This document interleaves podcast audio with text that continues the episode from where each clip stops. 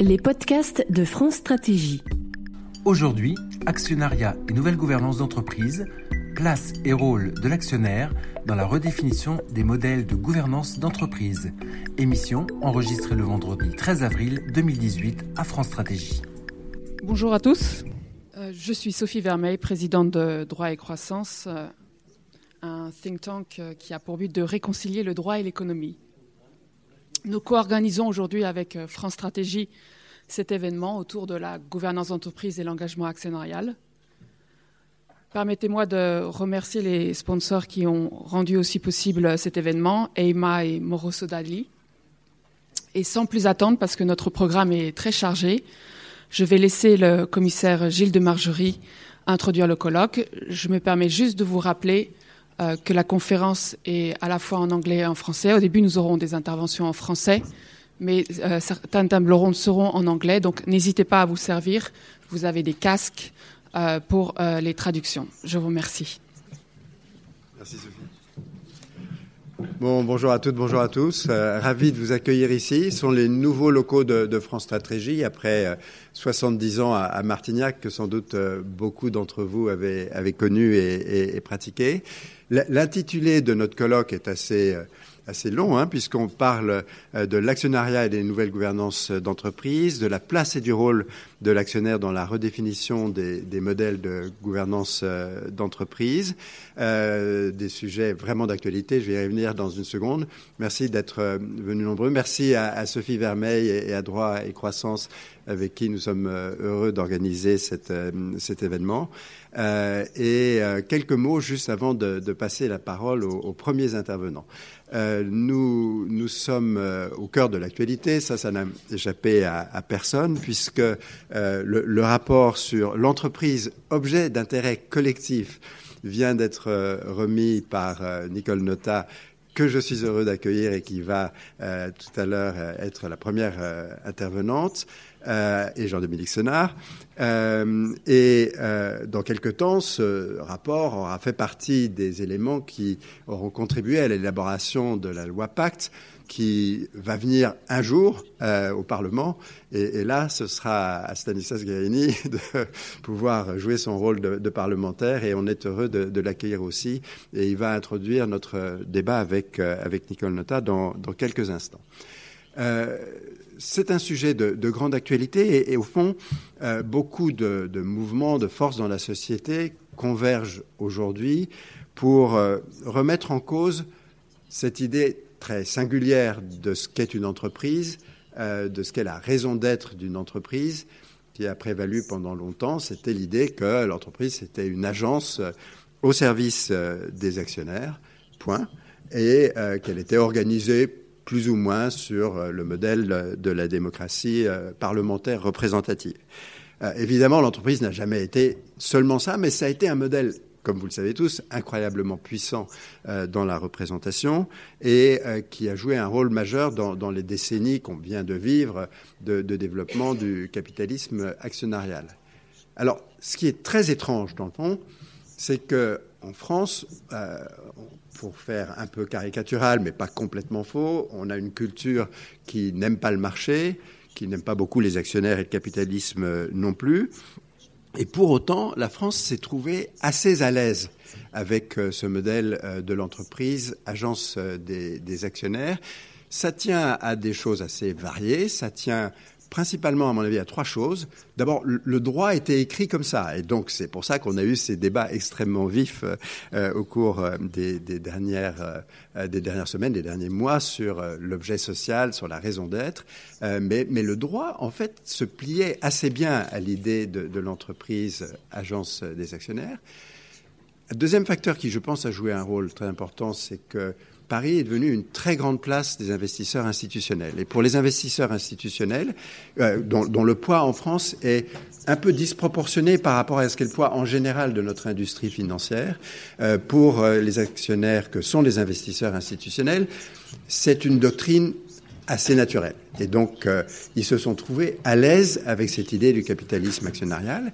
Puis, il y a une dernière chose qu'il ne faut pas sous-estimer, qui est que, là aussi, par rapport à sa taille, la France a une surreprésentation des très grands groupes, des très grands groupes cotés internationaux, et les managements de ces grands groupes euh, qui se développaient à l'international et qui se développaient sur les marchés euh, internationaux se sont trouvés eux aussi assez à l'aise avec cette doctrine euh, de, de l'entreprise agence au service des actionnaires. Et c'est donc assez naturellement pendant plusieurs décennies, euh, avec la conjonction du droit et des comportements des investisseurs et, des entreprises, euh, que nous nous sommes trouvés relativement à l'aise dans ça. Et comme vous le savez, beaucoup d'autres choses sont venues contrebalancer ça et la prise en compte euh, des intérêts des parties prenantes et d'autres objectifs que simplement euh, le rôle d'agence des actionnaires euh, est venu au premier plan de, l'actualité.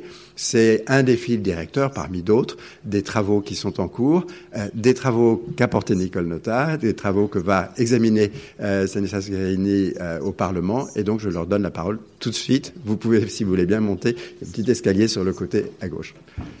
Bonne matinée.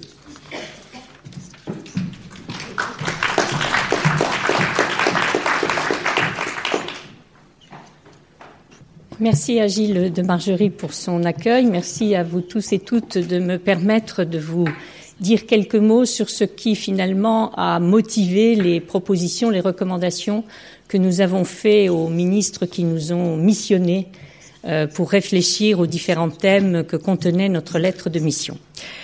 Alors, euh, je veux vous dire juste quelques éléments, quelques principes de départ. Il faut que vous sachiez que, un, nous avons auditionné énormément de personnes, plus de 200 personnes, venant d'horizons très différents, des chefs d'entreprise, de grandes, de moyennes, de petites entreprises, des professeurs de droit, juristes, avocats, bien sûr des représentants euh, des partenaires sociaux, euh, tout ça pour dire que nous avons voulu euh, avoir une bonne connaissance de l'ensemble du spectre des réflexions, des positions qui animaient les uns et les autres. Nous avons aussi reçu euh, des représentants d'investisseurs, Live2I en France, nous avons reçu l'AFG, nous avons reçu le, Paris, le représentant de Finance Tutomoro à Paris, parce que effectivement nous voulions avoir aussi leur visibilité. On ne parle pas de l'évolution du rôle de l'entreprise sans réfléchir aux interactions qui sont bien évidemment ô combien nécessaires et réelles avec les investisseurs, les actionnaires euh, qui portent les entreprises. Nous sommes entrés dans ce débat très honnêtement sans parti pris de départ euh, et sans idéologie. Nous avons voulu vraiment euh, entendre, écouter pour nous forger un point de vue et effectivement, ce point de vue, je vais vous en parler, euh, nous, nous, le sommes forgés avec un certain nombre, après avoir écouté et constaté un certain nombre de points dont je vais vous parler. D'abord, la première chose, c'est que euh, nous étions, et Jean-Dominique et moi, sensibles au thème sur lequel il nous était demandé de travailler. Peut-être d'ailleurs est-ce pour ça que nous, avons été euh, euh missionnés. Mais nous n'imaginions pas, très honnêtement, l'écho que, ce, que cette mission et que ce débat avait euh, auprès de ceux qu'on a reçus, reçus, mais vous avez, vous l'avez dit, auprès de l'ensemble de la société, avec les débats auxquels ça a donné lieu, les prises de position, ce qui montre que la question est mûre et que les gens aujourd'hui, c'est rare dans ce pays qu'on parle du rôle de l'entreprise, ou alors de manière assez caricaturale. Donc là, d'un seul coup, la question semblait très d'actualité, et ça, c'est déjà un signe. Ensuite, on a aussi compris qu'on a eu quelques éléments de sondage, d'enquête qui étaient faites, que l'entreprise en France avait, la grande entreprise plus particulièrement bien sûr, avait une image qui était pas toujours au top. C'est-à-dire que les salariés, quand on les auditionne et qu'on dit euh, ce que vous pensez de votre entreprise, en général, ils sont contents. Pas toujours euh, dit indistinctement, mais quand on dit et l'entreprise, alors là, vous entendez parler, euh, l'entreprise, elle ne fait que des profits, les patrons se payent à un niveau incroyable, dans la mondialisation, elle n'est pas contributrice mais prédatrice, etc. Donc, il y a un sujet d'image, il y a un sujet de réconciliation, d'une certaine manière, entre l'entreprise et la société. Troisième chose qu'on a aussi entendu, c'est que euh, ce qui insistait en disant mais finalement remettre le rôle de l'entreprise à sa place. D'abord, c'est tout simplement faire état du fait que beaucoup d'entreprises aujourd'hui sont déjà engagées dans le fait d'être, on dit responsable, d'être euh, tout simplement en écoute, en dialogue avec les attentes de la société, Et elles le font pourquoi? Elles le font pas parce qu'elles veulent faire de la bonne action. Elles le font parce qu'aujourd'hui elles sont convaincues que le dialogue, que l'écoute, euh, l'intérêt ou en tout cas les enjeux qui sont aujourd'hui les enjeux de l'environnement de l'entreprise, de son écosystème, deviennent pour elles des vrais sujets et que s'abstenir de prendre en compte les enjeux sociaux et environnementaux qui sont les siens, rapportés à sa réalité, c'est plutôt un facteur de risque si elle ne le fait pas, et que par contre, quand elle s'y engage avec responsabilité, avec analyse, avec euh, discernement, alors ça devient un facteur de compétitivité, un facteur d'innovation, un facteur euh, de différenciation et, de réputation. Donc en fait, on s'est dit, il y a juste à recaler, à aligner la dynamique engagée avec ce qui, euh, ce que le droit doit pouvoir dire, car c'est important le droit. In fine, c'est à lui qu'on se réfère. Donc autant vaut dire dans le droit ce qu'effectivement déjà la pratique a démontré euh, de manière forte. Euh, on a aussi entendu, ça je veux vous en faire part, que c'est d'autant plus nécessaire de faire valoir cette image de l'entreprise, dès lors bien sûr qu'elle est réelle et que c'est son intérêt à elle aussi de le faire, parce que beaucoup de gens ont été sensibles au phénomène de populisme en France.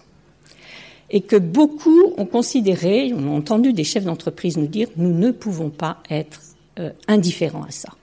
Car si d'aventure nous ne contenons pas ce phénomène-là, ça aura un impact un jour très fort sur l'entreprise elle-même.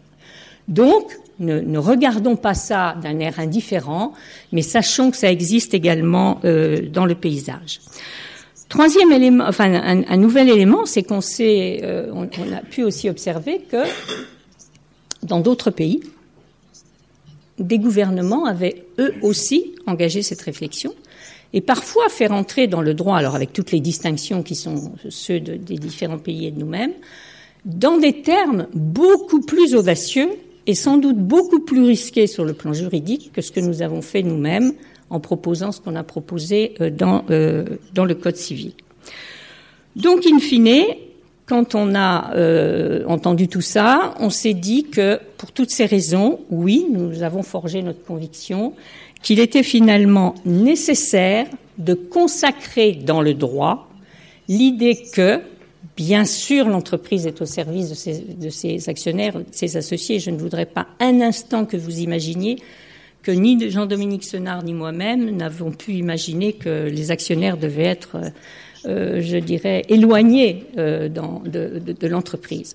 Mais nous avons considéré qu'il était temps, qu'il était utile, qu'il était nécessaire, pour toutes les raisons que je vous ai dites, d'envoyer aussi le message que bien sûr elle est au service des intérêts de ses actionnaires, mais pas seulement des intérêts de ses actionnaires, ou plus exactement, que en étant toujours euh, euh, alignée sur l'intérêt de ses actionnaires, elle le serait peut-être encore mieux si elle prévenait les risques sociaux et environnementaux qui sont les siennes, si finalement elle contribuait elle aussi à quoi? À ce qui, est, qui sont les énormes défis du monde et de la société d'aujourd'hui. Comment imaginer que ces défis puissent être un jour résolus si on compte seulement sur les États? Enfin, c'est juste euh, la COP 21 a fait la démonstration que les acteurs savaient qu'il fallait s'engager là-dedans. Donc, euh, une, une, une, raison euh, supplémentaire, je dirais là-dessus, d'engager de, de, le d'engager les, propositions euh, telles que nous les, nous les avons faites. Alors maintenant, de quelle manière fallait-il exprimer tout ça? Je voudrais d'abord vous montrer un peu la manière dont on a raisonné. Je vais venir sur les concepts, mais la manière dont on a raisonné. On a donc fini par se dire, oui, il faut que notre code civil, c'est-à-dire la, la, la, clé de voûte en quelque sorte hein, de notre droit, euh, soit, soit actualisé.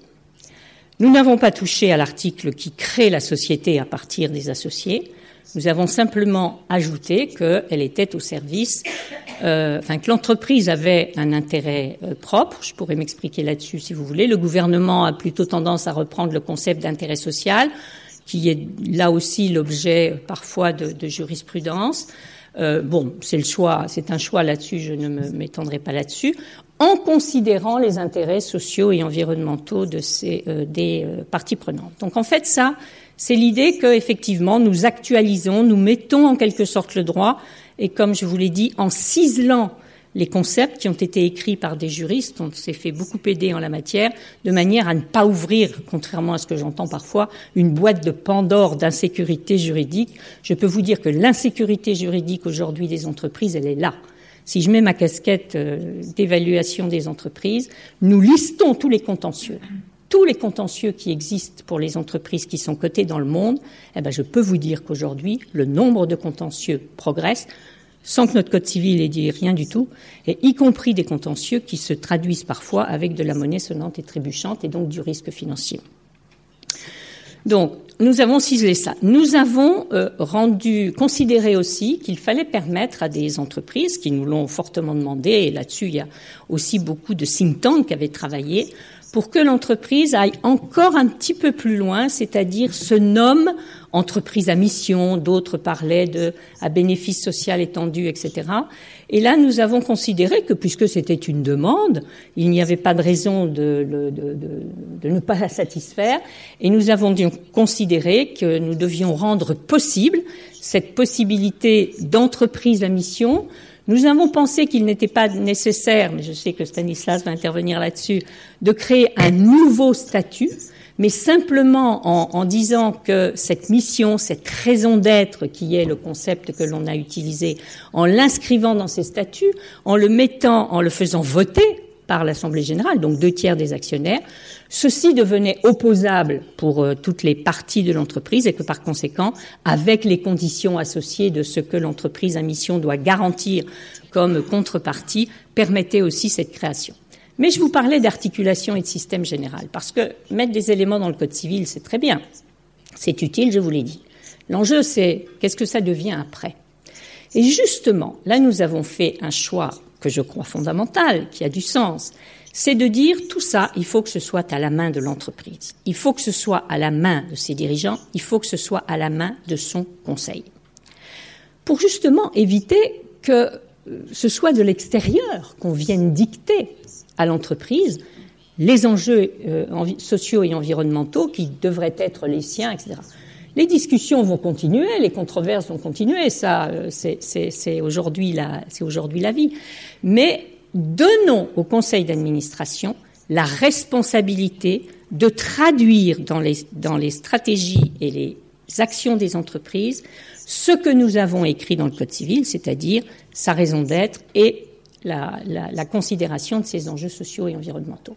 Et là, on responsabilise les conseils et d'une certaine manière, on crée aussi une nouvelle un peu articulation entre le droit, le code du commerce et donc les conseils d'administration et les actionnaires qui n'ont pas touché un instant dans on n'avait pas ce mandat, à euh, la responsabilité bien sûr et aux pratiques euh, des actionnaires.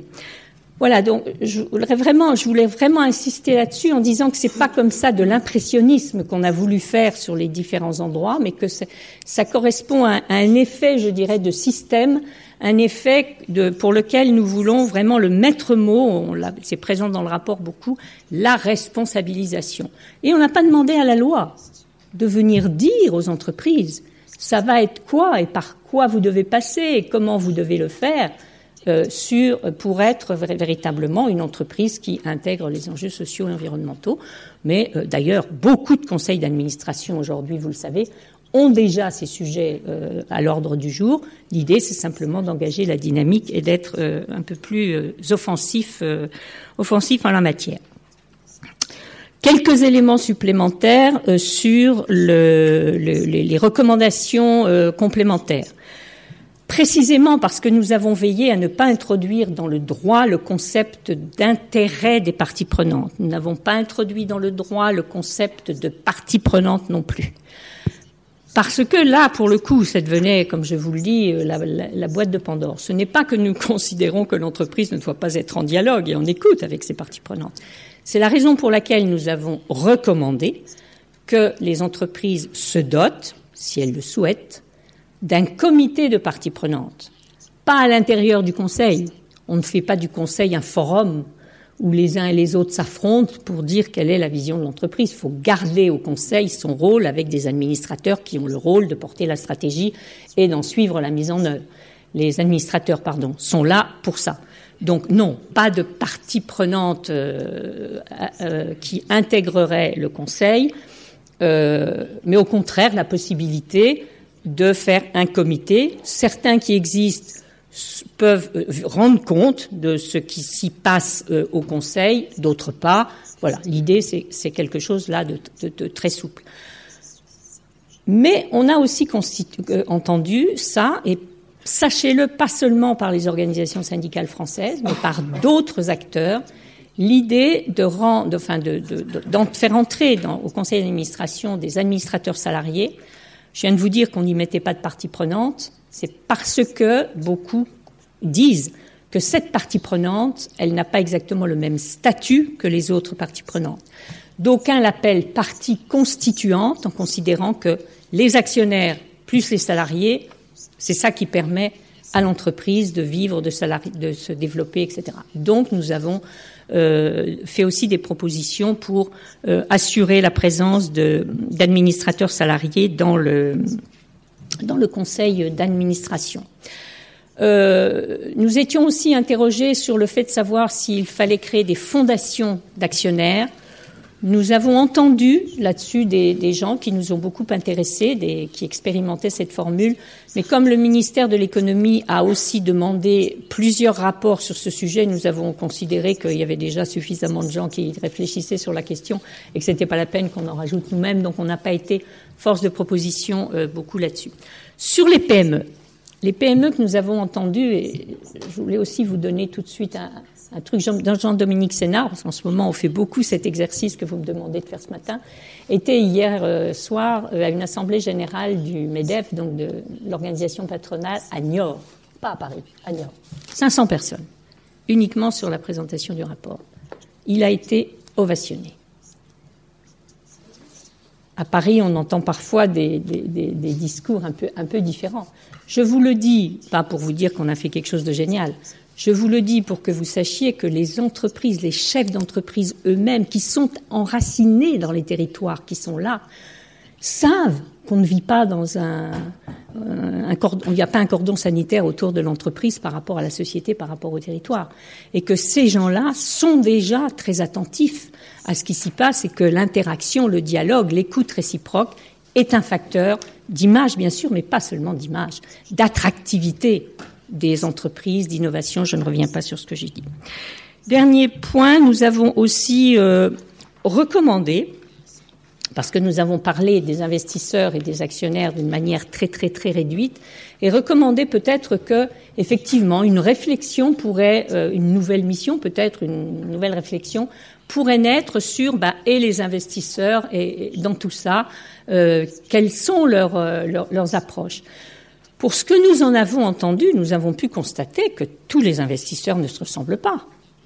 Il y a des pratiques différentes d'investisseurs, c'est plutôt rassurant, parce que ça veut dire que les uns et les autres ont des, ont des stratégies ou ont des, visions qui peuvent être euh, différentes, tout simplement par rapport à l'analyse qu'ils se font de quelle est leur responsabilité dans le monde d'aujourd'hui, quelle est cette responsabilité au regard des défis climatiques, des défis euh, sociaux, des défis de corruption qui existent dans le monde, etc., etc.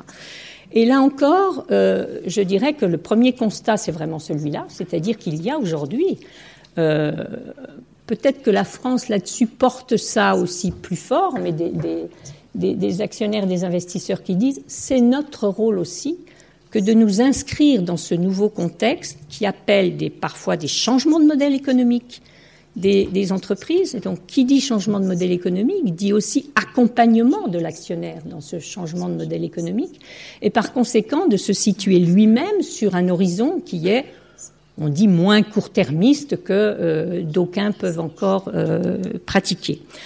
Donc voilà, je veux insister là-dessus parce que euh, je ne voudrais pas qu'on imagine que les, actionnaires, les investisseurs, là je parle des, investisseurs au sens propre du terme, ne s'interrogent pas eux-mêmes sur le rôle de leur fonction aujourd'hui, sur la manière dont ils peuvent contribuer à ça, tout en restant dans leur cœur, dans leur responsabilité fiduciaire.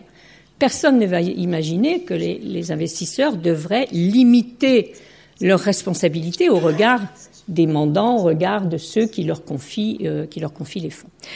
Voilà, peut-être ai-je déjà été un peu longue. Euh, je vous donne tout ça en débat et serai ravie d'entendre tout à l'heure vos réactions. Merci. Merci, Madame Notard.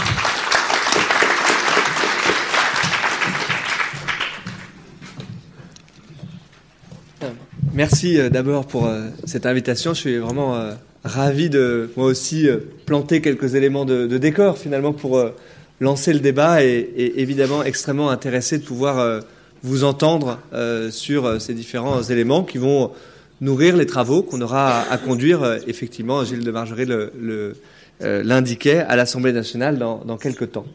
Euh, alors j'ai un jeu facile aujourd'hui puisque je vais pouvoir aussi me positionner par rapport au, travail que Jean-Dominique Sénard et, Nicole Nota euh, ont fait à travers ce, rapport que je juge vraiment précieux euh, pour euh, la suite des travaux et, lumineux à certains, aspects. Euh, je partage beaucoup de choses qui ont été dites par Nicole Nota ce matin, notamment sur les enjeux qu'on a autour de la loi Pacte. Permettez-moi de prendre un point de, un pas de recul par rapport à ce que nous allons discuter à l'Assemblée nationale. Je crois que c'est un moment important pour l'entreprise qu'on vit euh, dans le pays. Effectivement, euh, Nicole le rappelait, on ne discute pas tous les jours de l'entreprise euh, comme on est en train de le faire en ce moment. Et j'aimerais que la discussion soit parfois encore plus concrète que ça. nous avons un risque, et je suis très honoré de débattre, de discuter devant cette assemblée aujourd'hui, mais il ne faut pas que ce débat soit uniquement un débat juridique. Euh, j'ai créé euh, moi-même mon entreprise. Je n'avais jamais entendu parler de l'article 1833, 1832 ou 1835 du Code civil. Et je pense que c'est le cas de nombreuses entreprises aujourd'hui. Il faut avoir ça en tête. Il faut avoir des débats euh, concrets, notamment que nous aurons sur la loi Pacte, sur ce que c'est que l'engagement sociétal des entreprises. C'est aussi des sujets sur l'égalité entre les femmes et les hommes, euh, des sujets sur euh, l'inclusion euh, dans l'entreprise, la prise en compte du handicap, la responsabilité sociale, environnementale. c'est tout ça aussi que traite l'entreprise aujourd'hui, mais vous, vous le savez bien. Je crois que cette loi, c'est une occasion, d'abord, pour la majorité à laquelle j'appartiens, d'affirmer le fait que nous sommes les alliés de l'entreprise dans ce pays. Et vraiment, je, le dis de manière extrêmement nette, y compris quand euh, les entreprises du CAC 40 réalisent 92 ou 93 milliards d'euros de, bénéfices. Je ne ferai pas de larmes de crocodile sur le fait que les entreprises françaises doivent être mises en situation euh, de réussir, euh, qu'elles tiennent une partie des clés aussi des enjeux auxquels notre société fait face, qu'ils soient environnementaux, sociétaux. Et donc, nous avons besoin de défendre nos entreprises, petites et grandes, dans ce pays. Mais quand nous sommes les alliés, notre exigence est évidemment euh, très forte vis-à-vis des entreprises. Moi, j'ai la conviction, et je, retrouvais aussi euh, cela dans les propos de, Nicole Nota, que les entreprises ont bien plus évolué que ce que euh, les hommes et les femmes politiques ont longtemps imaginé, qu'elles soient petites ou qu'elles soient grandes, pour des bonnes ou des mauvaises raisons, parfois par la contrainte normative, mais aussi parce qu'elles comprennent chaque jour davantage qu'elles doivent évoluer, parce que leurs consommateurs sont des consommateurs euh, parce que euh, les enjeux RH euh, auxquels elles font face, de fidélisation et d'attraction des salariés qui vont leur permettre de faire de l'innovation, les conduit à donner du sens à l'entreprise tous les jours. Quand on embauche des gens de la génération Y ou de la génération Z, on s'en rend compte de façon très forte. Parce que peut-être que les réseaux sociaux ont fait plus pour faire bouger les entreprises que devoir de vigilance. parce que la réputation des entreprises est devenue un actif extrêmement important. Et donc, la loi PAC, ça doit être la loi où euh, l'on dépasse euh, les fausses oppositions. Les oppositions qui ont trop longtemps structuré le débat autour de l'entreprise et qui ont mal posé le débat autour de l'entreprise, euh, qui opposent le capital et le travail, qui opposent l'attractivité de place économique. Et là aussi, réjouissons-nous que nos entreprises soient attractives. On ne veut pas d'un côté, euh, là aussi, euh, verser quelques larmes de crocodile sur le fait que euh, le CAC 40 aujourd'hui, c'est beaucoup d'investisseurs étrangers, plus de la moitié, hein, et qu'on voudrait de l'autre côté avoir l'attractivité honteuse. Je pense qu'il faut résoudre ces débats-là. Non, l'attractivité économique, ce n'est pas opposé à la responsabilité sociale. Et au contraire, j'ai la conviction qu'il faut faire de la responsabilité sociale un enjeu de compétitivité. Il faut porter ce discours dans le monde parce que on a un modèle capitaliste euh, qui trouve des racines anciennes d'ailleurs dans le capitalisme français, euh, mais on a un modèle de capitalisme européen à inventer où il faut que nous fassions la démonstration dans le monde que nos entreprises sont attractives parce que peut-être qu'un peu plus que les autres, avec le temps d'avance qu'elles ont en matière de RSE, elles ont la capacité à prendre en compte le temps long donc à innover, donc à être gagnantes dans la mondialisation. Et je pense que les entreprises qui ont eu à, pivoter euh, de modèles, et, je, le dis en, ayant expérimenté ça, de temps en temps, oui, on a besoin de demander un peu de temps à ses actionnaires pour convaincre, et les actionnaires suivent euh, très souvent, qu'on a besoin de changer de modèle, qu'on a besoin d'innover, et donc il faut avoir cette capacité à prendre le temps long. Et, je crois que dire cela dans le monde, c'est aussi commencer à, bâtir un modèle capitaliste français et européen. Alors, fort de ces enjeux, quelques éléments de, réponse. Moi, je, l'ai dit à, plusieurs reprises, je suis euh, très euh, à l'aise avec les propositions qu'ont rendues Jean-Dominique Sénard et, Nicole Nota, notamment parce que je pense qu'elles ont bien intégré les modifications qu'on devait apporter à leur juste niveau. Euh, je, je m'explique, je reprends souvent cette métaphore des différents étages de la fusée. Je crois que vous avez pris en compte le fait que notre droit n'est pas construit comme le droit anglo-saxon. Euh, et on nous citait, j'ai eu l'occasion de mener aussi beaucoup d'auditions, souvent le Company Act euh, britannique, euh, en disant mais si vous faites pas au moins la même chose dans le code civil, vous serez complètement ringard, quoi, pour dire les choses simplement. Je crois que le droit anglo-saxon est un droit beaucoup plus jurisprudentiel. Il n'est pas le même et n'a pas les fondations de la cathédrale que représente notre code civil. Et donc, je trouve intéressant et raisonnable au fond de ne pas vouloir introduire les parties prenantes dans le Code civil, on serait tous en difficulté de les définir, et notamment avec le débat que vous souleviez sur les parties prenantes et les parties constituantes. Euh, je résiste pas à, citer, je, le redisais l'autre jour, on, me rappelait la, manière de définir et de comprendre la différence entre les parties prenantes et les parties constituantes euh, en redonnant la définition de l'omelette au bacon, en disant dans l'omelette au bacon, euh, la poule est partie prenante, euh, et le cochon est partie constituante. Mais je pense qu'aujourd'hui, les salariés euh, sont effectivement des parties constituantes. Euh, pas de moi, hein, cette, cette métaphore-là, mais je, la trouve extrêmement euh, éclairante pour la compréhension des, des, des enjeux. Donc, cette, cette, idée de, de, au fond, respecter ce qu'est la liberté d'entreprise en définissant dans le Code civil la raison, l'intérêt, pardon, social ou l'intérêt propre de l'entreprise, mais au, fond, moi, les deux, formulations me vont, et de définir la raison d'être, et, vous dites souvent c'est l'étoile polaire, je pense que c'est intéressant.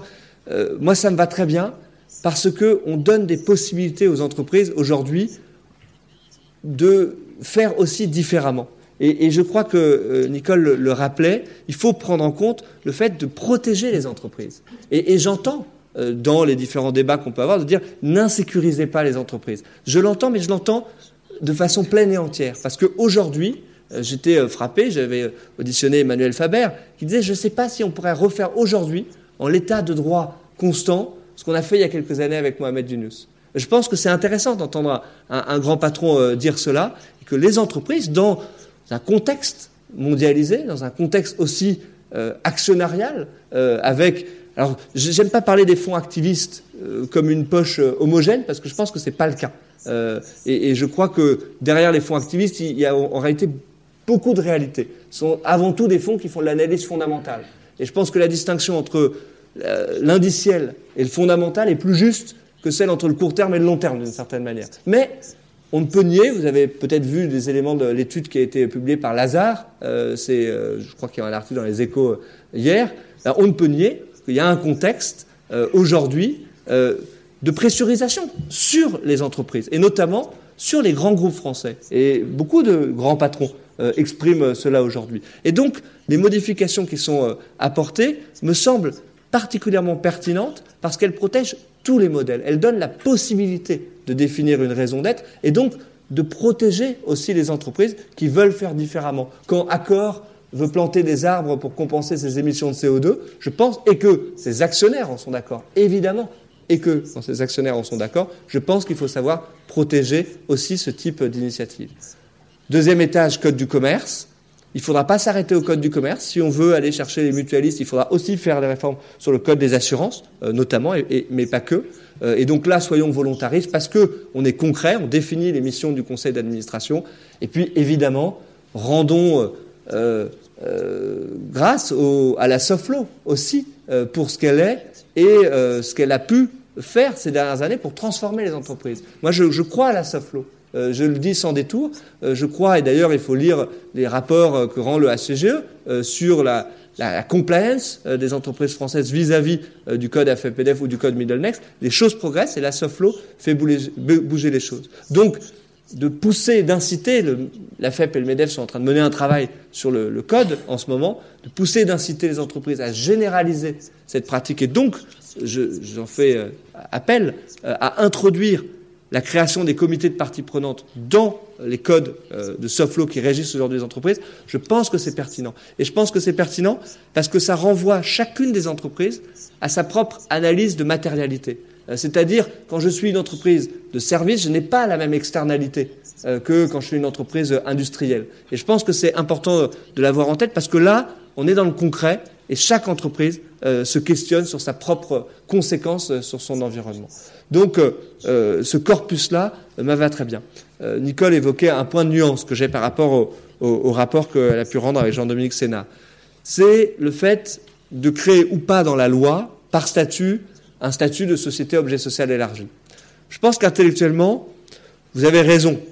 Euh, le, corpus qui est proposé aujourd'hui, code civil, code du commerce, soft law, permet aux entreprises de définir. Moi, j'ai deux craintes par rapport à ça, et c'est la raison pour laquelle, à ce stade du débat, je plaiderais plutôt pour créer un statut, euh, en plus, un nouveau, vous allez me dire, euh, d'entreprise, de société objet social élargi. Pourquoi? Pour deux raisons.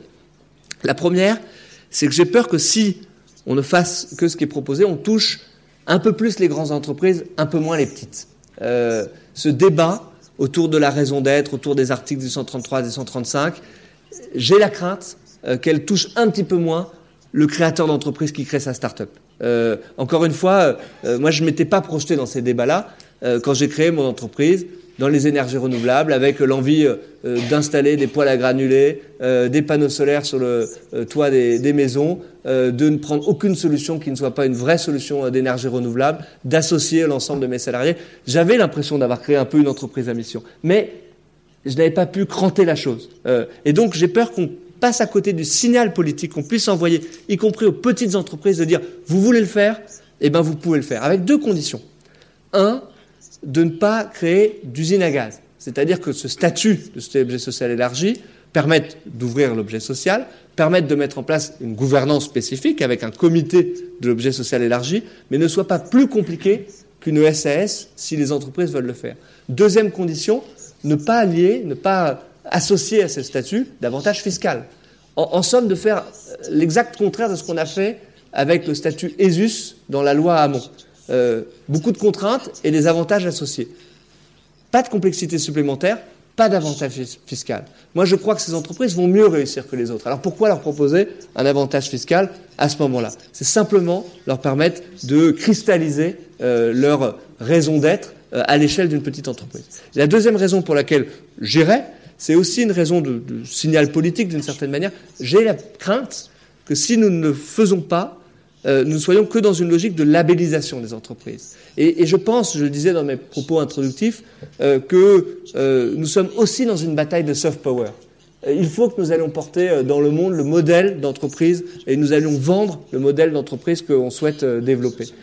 Et j'ai la crainte que si nous laissons une simple bataille de labellisation, je le dis de manière assez simple, les anglo-saxons seront plus forts que nous sur ce sujet-là.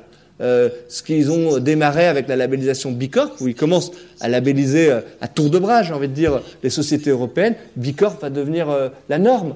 Et donc, je pense que ce serait un peu dommage, alors que nos entreprises ont un temps d'avance en matière de RSE, que nous ne soyons pas à la pointe de l'innovation sociale, environnementale mondiale sur ce sujet-là.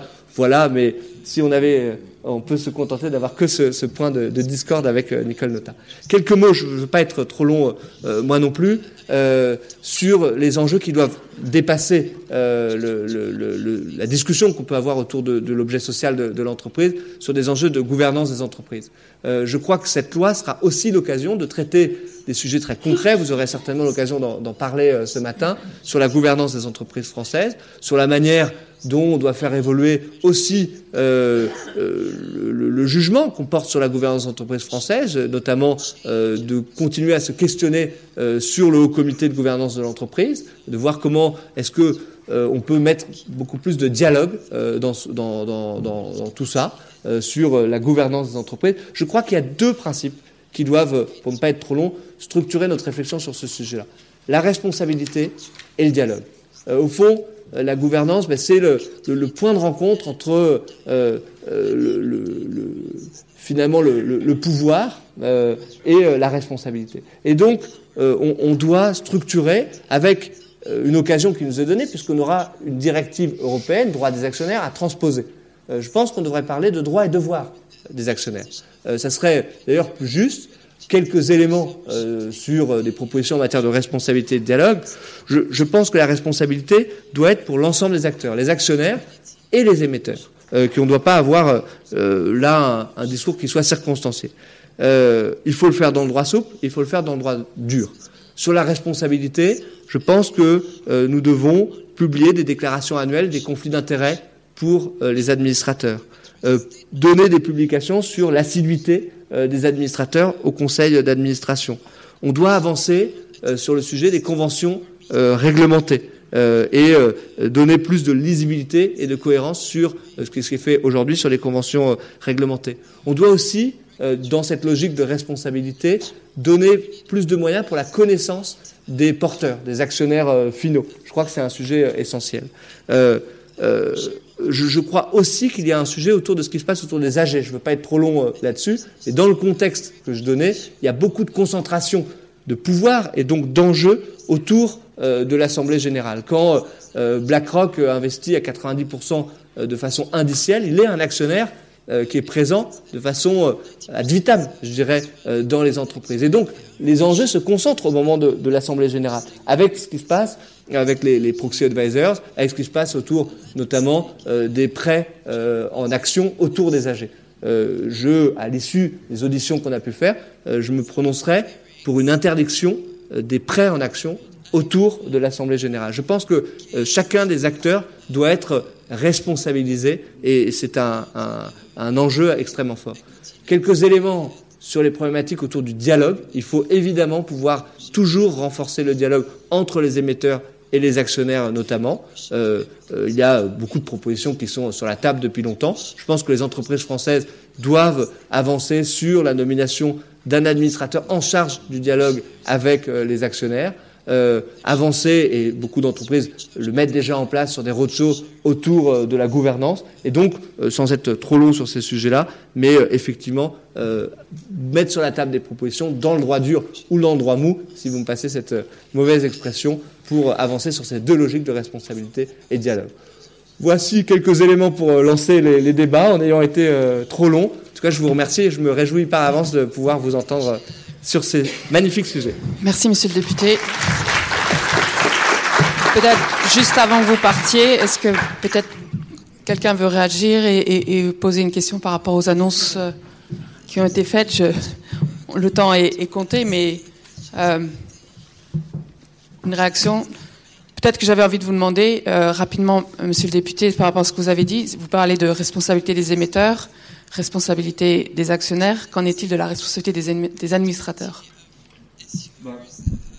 De la même façon, euh, il faut renforcer. Alors, je pense avoir donné quelques éléments euh, euh, sur les critères de nomination, sur l'assiduité des administrateurs. Je, pense, je vais vous donner un, une proposition tout à fait symbolique, mais qu'il faudrait renommer l'expression jeton de présence.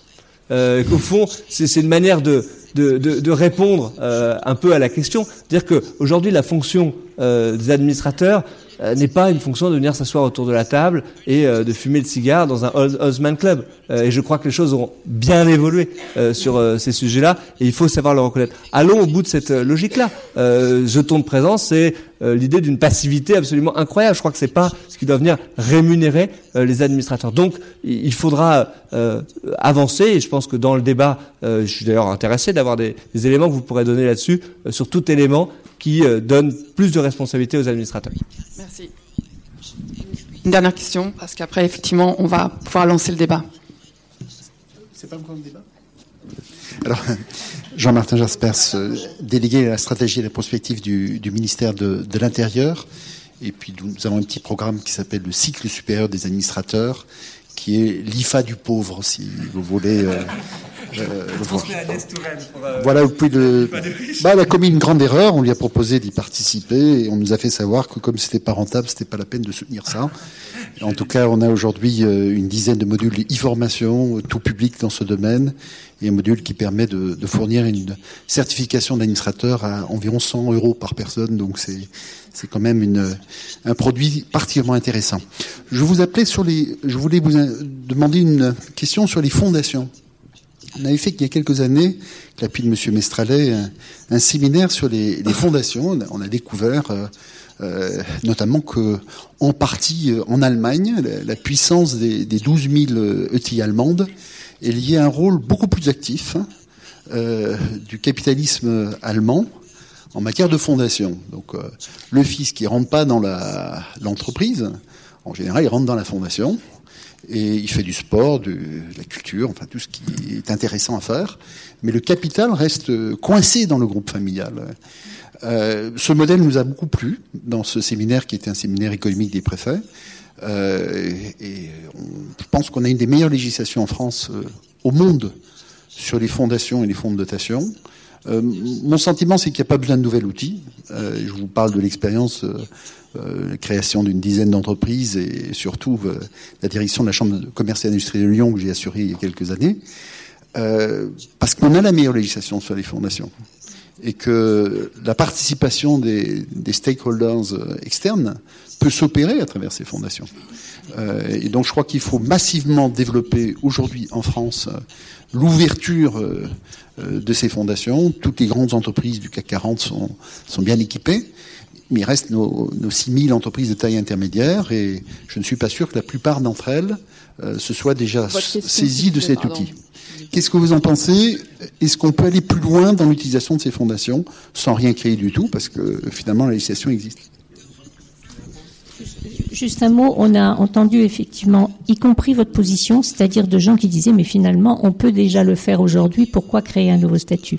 Sauf que euh, l'idée, là, quand même, faut, pour euh, que tout le monde comprenne bien, on est sur l'idée que, par exemple, une entreprise patrimoniale qui est en situation de, de dire qu'est-ce que je deviens lorsque je ne suis plus là, donc on est une fondation d'actionnaires dans un cas de transmission.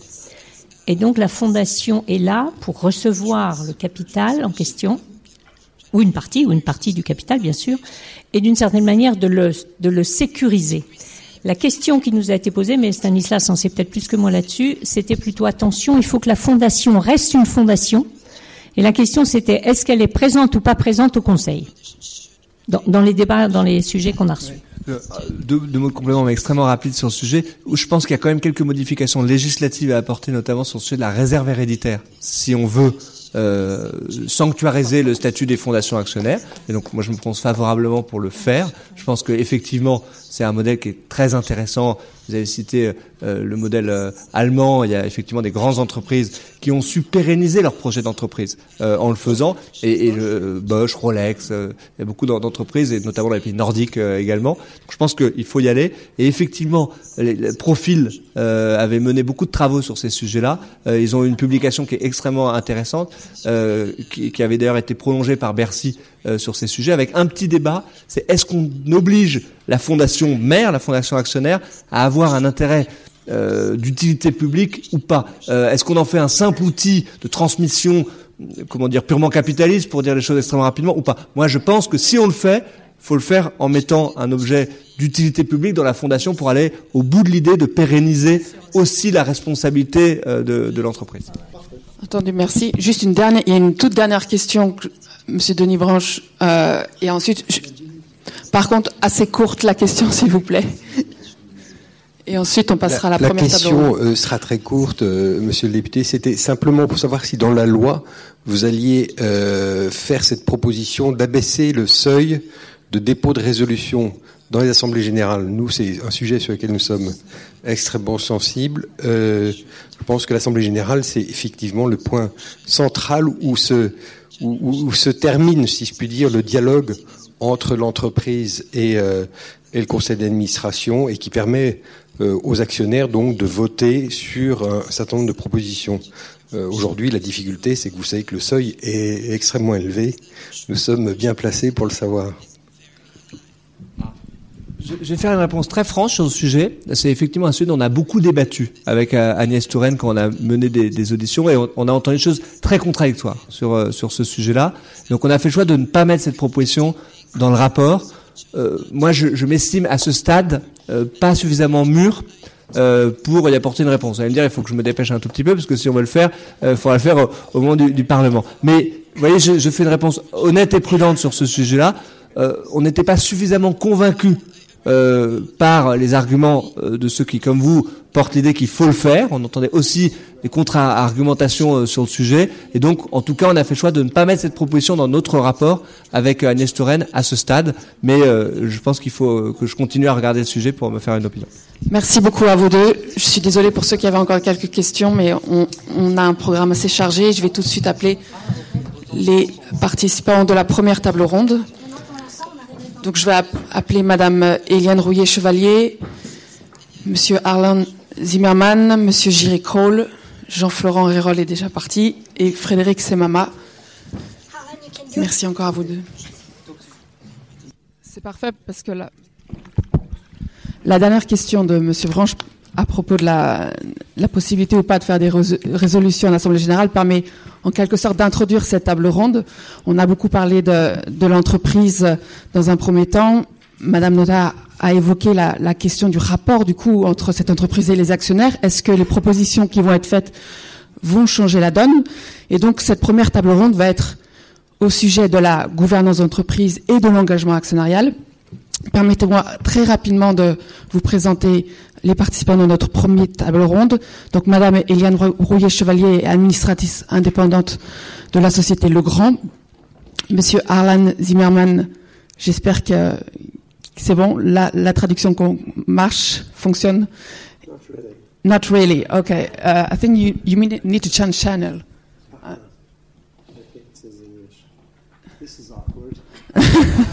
Est-ce que voilà, vous êtes channel 2. Non, you, you should try just number 2.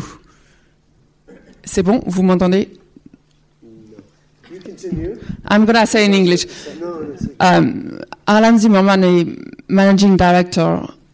Est-ce que peut-être quelqu'un de la régie peut venir l'aider pour la, la. On avait testé juste avant, donc en principe, c'est just one or two. Um, donc, et managing director de, du fonds Sévian. Euh, Monsieur Jerry Kroll est le représentant de la société EIMA. Donc EIMA est Alternative Investment Management Association. Donc c'est une association qui représente énormément d'asset managers. Jean-Florent Rérol, managing director chez Moro Sodali, conseiller en gouvernance d'entreprise, et Frédéric Samama, tout à ma gauche, membre du comité exécutif d'Amundi. Canal 1. C'est bon? OK. Are you with us, Alan? Parfait. Um, so, uh, donc nous, la question que, qui va être le centre des débats dans cette table ronde est se demander, dans le contexte actuel, quel regard portons-nous sur la gouvernance d'entreprise et quel regard, du coup, portons-nous sur l'engagement actionnarial? En petite introduction, je vais proposer à Jean-Florent de nous rappeler Qu'est-ce que l'engagement actionnarial Rapidement, Stanislas Guérini avait mentionné l'activisme actionnarial, mais concrètement, quelle déclinaison pouvons donner à l'engagement actionnarial? Alors moi, je vous proposerais bien volontiers une, une définition assez large de l'engagement actionnarial, parce que finalement, les actionnaires ont beaucoup de possibilités pour essayer d'influencer ou de donner leur point de vue aux, entreprises dans le cadre d'un échange, parce que finalement, quand on parle d'engagement actionnarial, on parle beaucoup de de, de, de points de vue. Il y a énormément de modalités. Hein. La première modalité, c'est bien sûr de partir et de, de, de céder ses actions, et la, la voie de l'exit est évidemment la première, la première technique. La deuxième, on a un petit peu parlé, c'est le, vote dans les assemblées générales, la participation dans les assemblées générales. C'est un moment important dans la, démocratie actionnariale qui permet aux investisseurs de, s'exprimer.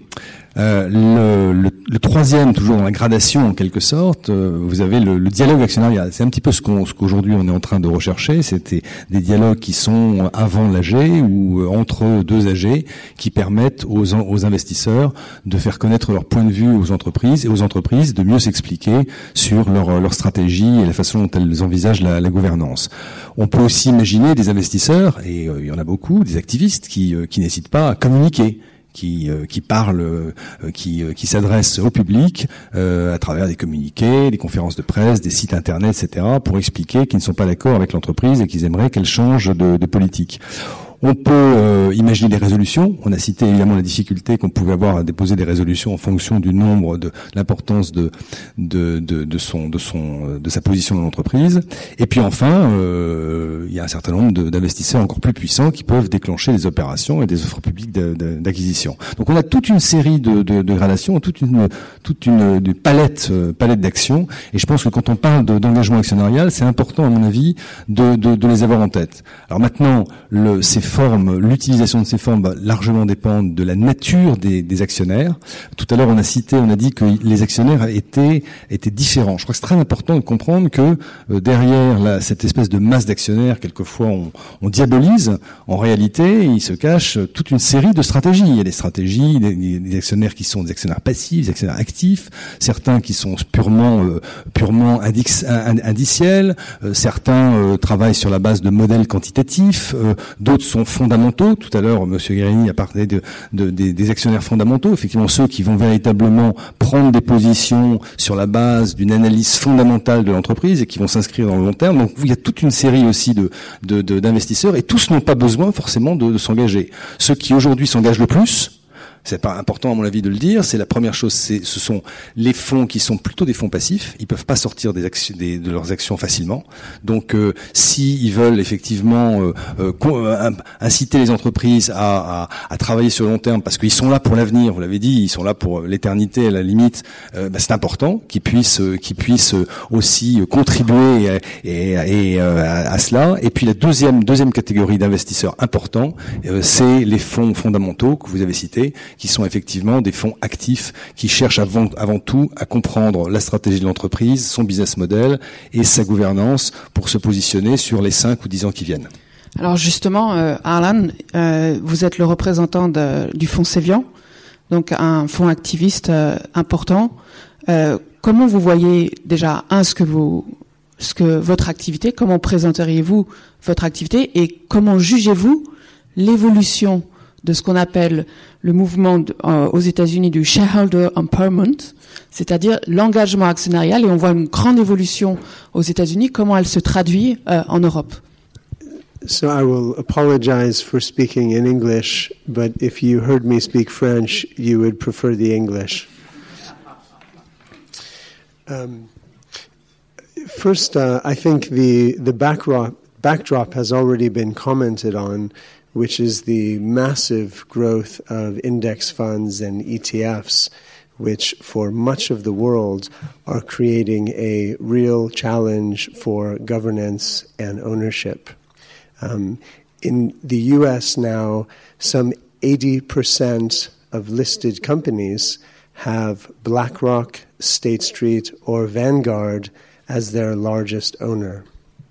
It's very similar in the UK with the large companies as well. France has been somewhat protected from this because of the uh, somewhat unique ownership structures that, that you have here, which we can maybe come back to. Um, but uh, this is this is a real challenge, and these big index players, of course, they're trying to do a good job of ownership and they have good people and they're investing resources. But when they own thousands or, or even 14,000 companies in, in the case of one of them, it's a real challenge uh, how to do more than have uh, policies in place that um, help with a general framework. And so this is this is part of uh, the backdrop that has created in most places a frag- fragmentation of ownership and something uh, a colleague of mine has called ownerless corporations. And it creates a bit of a vacuum in most places of ownership.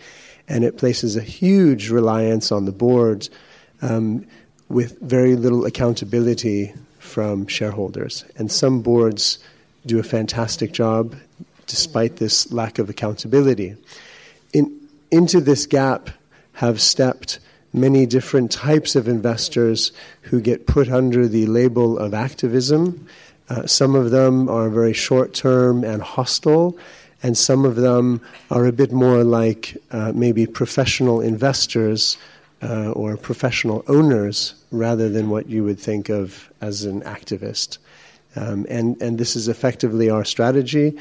Um, we have uh, a small portfolio of uh, 10 to 12 companies that we have about 30 people focusing on. And so we're able to treat each company um, with the importance that it deserves, much more like an owner rather than an investor. And I can, I can say more at another point if that's appropriate. Thank you, Alan. So you have mentioned about the, the need for accountability of the board members and the company toward the shareholders. So maybe I'm, I'm to ask Jerry to de nous évoquer, I'm to switch in French, um, d'évoquer en fait euh, pourquoi, euh, quelle est l'importance en fait euh, des actionnaires dans la gestion de l'entreprise euh, selon votre vision et qu'est-ce que du coup pourquoi il est c'est aussi important selon vous de, protéger leurs droits? Bah, d'abord merci Sophie euh, d'avoir monté cette conférence. Euh, très important de, parler de cet enjeu parce que l'enjeu est vraiment immense. Euh, euh, nous, en tant que représentants de, de, gérants, de, des gérants alternatifs surtout, on, s'est souvent posé la question quelle est l'importance des, des, marchés de capitaux quel, est le rôle de, des marchés dans l'économie Et on a on a fait beaucoup d'études et beaucoup de, euh, de recherches là-dessus et euh, les, les, résultats sont assez euh, intéressants et surprenants. Um, and now I'll switch to English, not to um, not to speak too slowly. Um, the, the the the size of equity markets in particular is extremely important as and is causal in in driving higher economic growth. Um, and what we found is that there's, there's two big channels for why deep equity markets um, matter for economic growth. One, it's the best form of capital for long term risky investment. Uh, equity, it doesn't get better, better than that. Um, and second, and this is, this is why the discussion about corporate governance is, is extremely important, um, is that uh, the, the, the way the equity market and in particular the investors exercise the oversight over the governance of the resources that are within the economy that are managed by the boards and the directors um, leads to uh, overall better performance. So the more of that oversight do you have, the more of an active engagement by the shareholder there is, the better performance of those companies and the better performance of the economy. So I think that's that's extremely important to understand. That's why this discussion is, is crucial in in trying to drive um, economic growth, both in France and in Europe uh, in particular. That's why we are so supportive of relaunching the Capital Markets Union project in the EU, especially in the post-Brexit situation. Um, the other important thing we found is that what also matters is not the size and, and, the, and the depth and breadth of capital markets, it's also the liquidity and the diversity of investor types. We've heard about the, the fact that there are many investors and many strategies. Um, I think that one ought to be very smart and intelligent about thinking about what determines and drives the long term performance of companies. Long term performance of companies is not only driven by the existence and predominance of long term investors it's driven by that thing, which is the market where there is a lot of discussion, disagreement, and different actions taken. Um, whether it is short selling, whether it's activism, whether it's simply um, having a, a, sort of a more thoughtful way of investing and, and longer term um, uh, aspect or short term aspect, all those things are quite important and need to exist in, in harmony. So when we talk about uh, environmental um, concerns, oftentimes we tend to forget the, the fact that the diversity in the capital market is also something which is an environmental concern, and we ought to be very mindful um, when we think about policy and, and how we characterize what should be driving policy intervention. And so, distinguishing and, and trying to identify between, say, the good behavior which we want to incentivize uh, can sometimes be counterintuitive. And so, I would, I would just plead caution and, and, and say that long term good performance of companies is not necessarily driven by having a homogeneous set of investors uh, in the capital markets. Est-ce que peut-être euh, vous pouvez réagir à, à la proposition de, de Stanislas Guérini d'interdire les prêts d'actionnaires juste avant les assemblées générales? Je suis un peu polémique là, mais. Thank you for putting me on the spot. uh,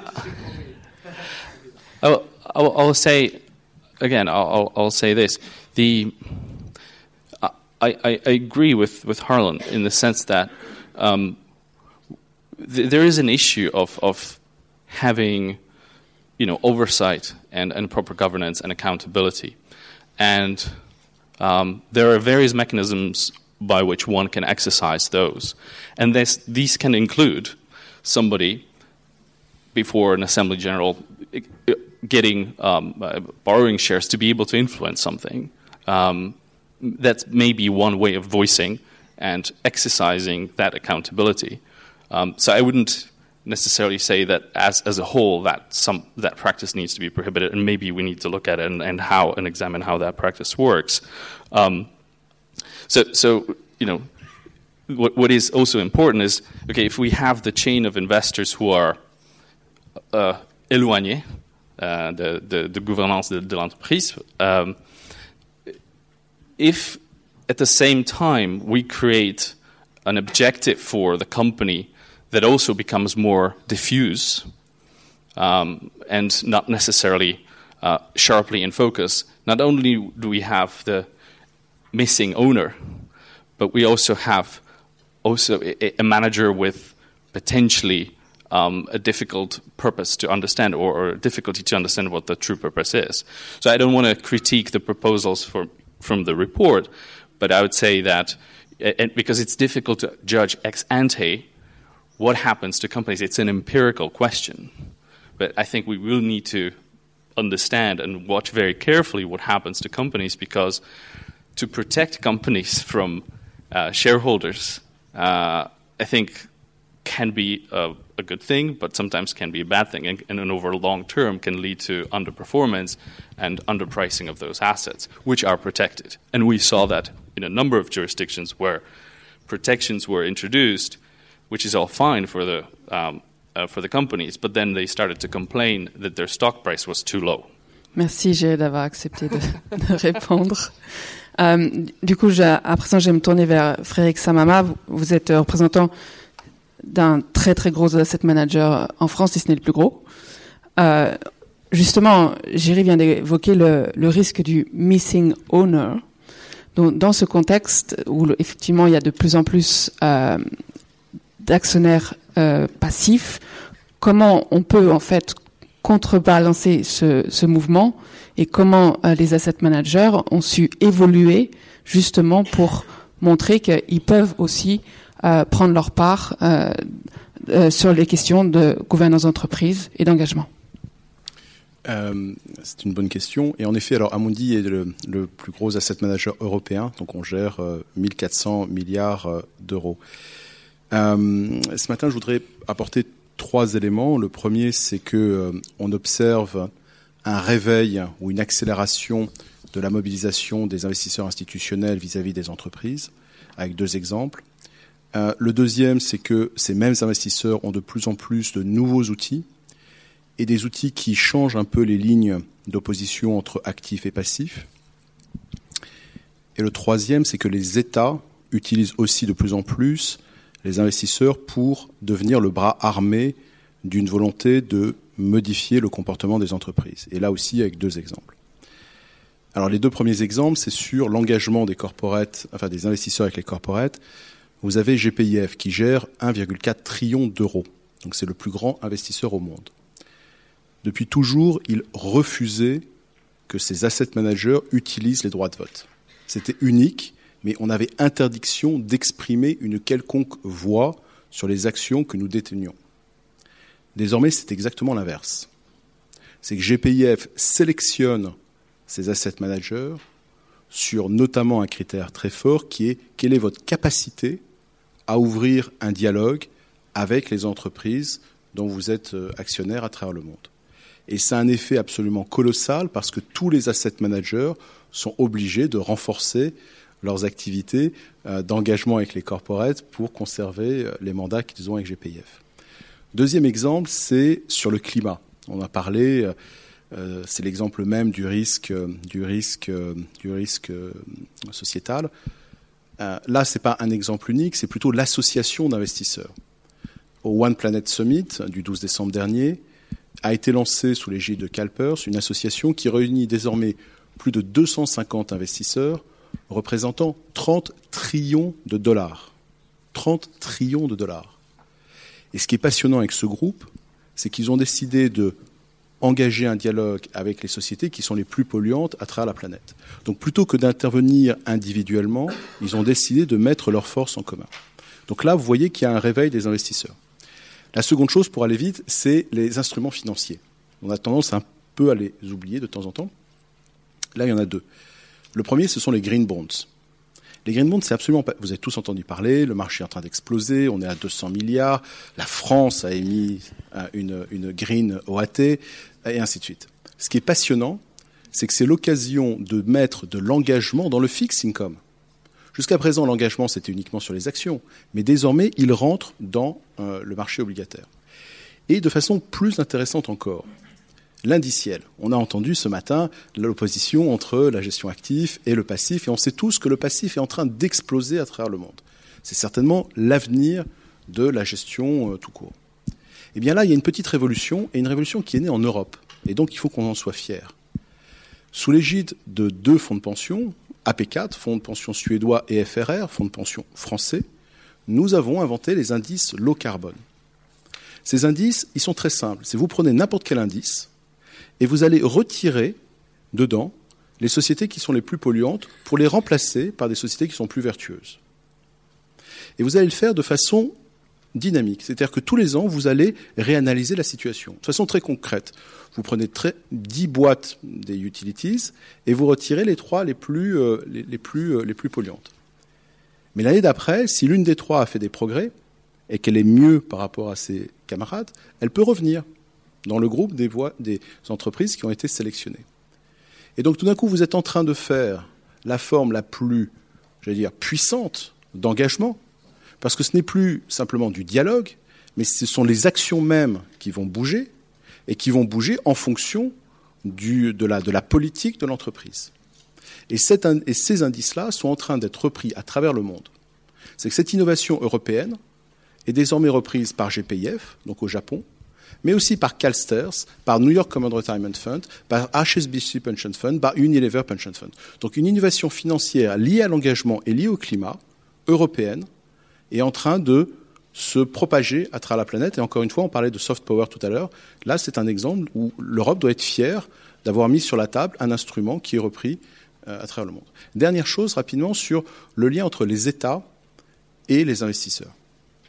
Là, il y a deux exemples au Japon. Le premier, vous savez que M. Abe a notamment deux objectifs qui, sont de réformer la gouvernance des entreprises et d'autre part d'avoir une meilleure parité homme-femme. Eh bien, dans ces deux cas, il utilise les marchés financiers. Sur le premier, il y a quelques années, il a été lancé un indice GPX 400 qui sélectionne les entreprises sur la base de leur bonne gouvernance ou non. Et c'est devenu The Shame Index. Autrement dit, si vous n'êtes pas dans cet index, dans cet indice, eh bien, honte à vous. Et donc, tout d'un coup, c'est une manière pour la force publique de mettre quelque chose sur la table qui euh, étant répliqué par les, asset owners et les asset managers, crée la pression sur les investisseurs, enfin sur les, entreprises. Et de façon encore plus intéressante sur la parité homme-femme. Monsieur Abbé veut, veut une meilleure représentation féminine dans les entreprises. Et là, tout d'un coup, comme par hasard, il passe une loi qui rend obligatoire la data auprès des corporates. Donc, comme par hasard, tout d'un coup, toutes les entreprises japonaises doivent communiquer sur le ratio euh, parité homme-femme. Comme par hasard, des études sortent qui montrent que si vous avez une bonne parité, vous surperformez le marché. Donc on est en train de translater un sujet sociétal en un sujet de risque. Comme par hasard, sont émis des indices exactement sur la technologie que j'ai décrite avant sur les indices low carbone, mais là, sur la thématique de la parité homme-femme. Et comme par hasard, GPIF, le plus grand fonds de pension, décide de répliquer ces indices. Et donc, par là même, vont aller faire la pression sur les boîtes japonaises qui n'ont pas la bonne parité homme-femme. Donc vous voyez qu'il y a une sorte de continuum qui est en train de se mettre en place au Japon. C'est un cas absolument passionnant de, symbiose entre une volonté politique et la mobilisation des marchés financiers, avec quelques règles assez importantes, qui est de respecter une notion de risque, parce que la finalité euh, de beaucoup d'investisseurs, c'est de, générer euh, des returns pour leurs pensionnaires. Donc euh, s'ils peuvent réduire les risques, ils sont dans leur, dans leur fonction d'utilité, de l'innovation financière, du leadership, et à ce moment-là, vous avez une force de frappe qui est absolument colossale. Merci Frédéric. Donc si on vous, écoute, non seulement donc du côté des, on va dire des actionnaires dits euh, activistes ou pour le moins plus engageants, on voit une évolution apparaître, mais aussi il y a une réaction euh, des fonds euh, indiciels, des investisseurs dits passifs, afin de proposer en fait des, clés pour faire évoluer les modèles de gouvernance. Absolument. Et encore une fois, enfin, je, tiens juste à vraiment à renforcer ce point, c'est que l'Europe est leader. Euh, la gestion passive est plutôt une, invention américaine qui remonte aux années 70, mais ce mariage de l'indiciel et du thématique est euh, européen. Et pourquoi ça a énormément de force, juste d'un mot, c'est que tous ces sujets dont on parle, qui sont la gouvernance, le climat, sont des sujets qui nécessitent du temps, du temps long. Et si vous arrivez à, générer, à créer des indices qui vont réduire ces risques sans changer l'exposition de marché à court terme, vous permettez, vous générez une forme d'option gratuite pour les investisseurs, ou autrement dit, vous leur permettez de commencer à jouer ce facteur à long terme sans être impacté à court terme. Donc c'est absolument, très puissant parce que ça remet du temps long sur un facteur qui ne va se, va se réaliser que justement sur le long terme. Donc d'un coup, c'est une technologie qui est parfaitement adaptée à toutes les problématiques dont nous parlons. Merci à vous. Je vais me tourner vers euh, Madame Chevalier. Du coup, on voit ces deux tendances. Euh, je vais juste demander. Comment vous, en tant qu'administratrice d'une très grande entreprise française, comment vous percevez cette évolution euh, des actionnaires, cette diversité? Comment, selon vous, les conseils d'administration doivent s'adapter, du coup, à ces nouveaux interlocuteurs? Oui, merci Sophie. Alors, en fait, tout, le débat qu'on a là, euh, c'est euh, d'essayer de mesurer l'influence euh, des, des, investisseurs institutionnels sur le pilotage de l'entreprise et de la stratégie de l'entreprise. Et euh, ce que l'on a pu constater euh, ces dernières années, euh, c'est l'évolution de l'équilibre entre une approche shareholder value, donc valeur actionnariale, et une approche stakeholder value et, et, la difficulté à, à trouver le, le, bon, le juste équilibre euh, entre les, les intérêts des, des, uns et des autres. Euh, cela a évidemment plusieurs conséquences.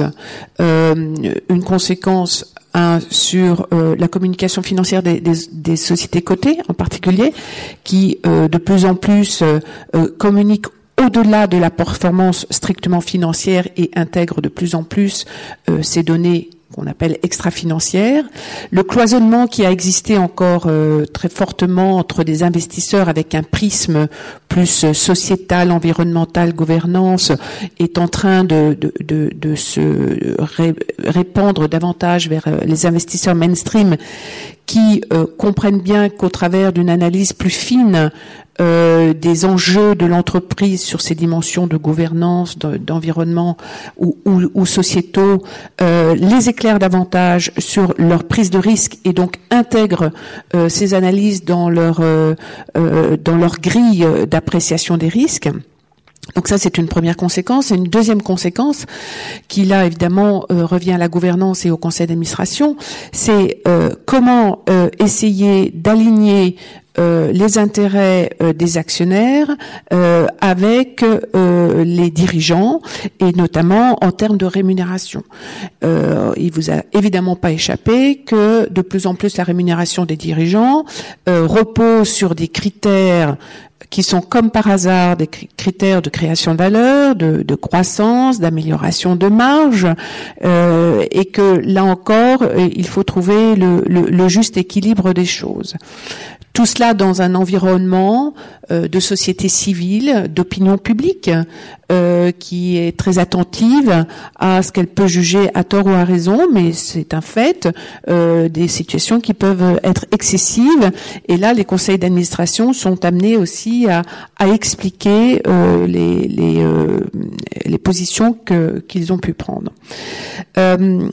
Tout cela donc sur un fond, euh, on l'a abondamment rappelé et parce que c'est une réalité euh, cuisante des dix dernières années, la, montée des fonds euh, dits passifs et, les ETF, que les entreprises voient moins tout simplement parce que c'est leur modèle qu'elles ont choisi. Elles ont choisi de répliquer un indice donc elles n'ont pas besoin de, mettre en place des, ressources euh, d'analystes euh, pour comprendre les fondamentaux de l'entreprise.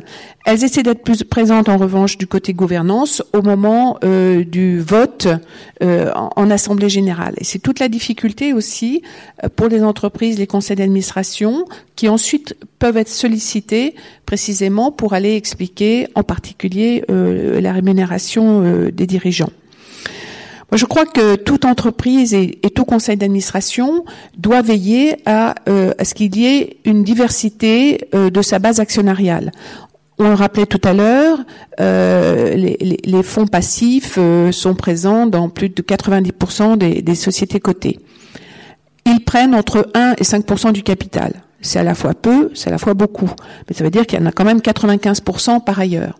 Et donc, aux entreprises, au conseil d'administration de veiller à avoir une diversité euh, de, de, profils d'investissement, de profils d'investisseurs euh, qui ont euh, des attentes euh, qui peuvent leur correspondre à, leur prise de risque euh, qui, qui, est très déterminée. Je pense qu'on aura l'occasion d'en revenir, mais voilà. En Merci à vous. Donc justement, peut-être pour directement rebondir sur sur ce que vous, vous dites, Madame, je vais me tourner à nouveau vers Arlan. Uh, by definition, you, you focus on only few companies when you decide to invest. How do you manage to convince that your strategy is better than the strategy of the company? Because by definition, if you decide to engage, if you, you think that you have something to tell them and you would like to uh, direct them in a way, and how do you proceed on, on what is the views about the corporate governance? So, first off, I think there are a number of different scenarios. In some scenarios, the company is suffering from having a lack of long term and engaged owners. Uh, and if you spoke to most CEOs, they would tell you in their shareholder base what they would like to have would be a few highly engaged long term uh, shareholders to support a long term strategy. And many companies don't have that sort of shareholder base. And this can make it very difficult for companies to do what's right in the long term because the pressures from the capital markets to produce in the short term are immense.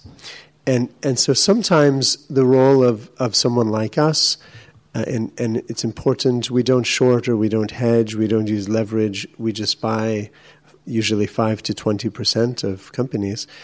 um, the, the role sometimes can be like an anchor investor, which many of your French companies have, often family groups, which can, um, and, and so where companies are lacking that and suffering from lack of ownership effectively, uh, we play the role working very closely with the board and management and often joining the boards ourselves to more empower the company than anything else.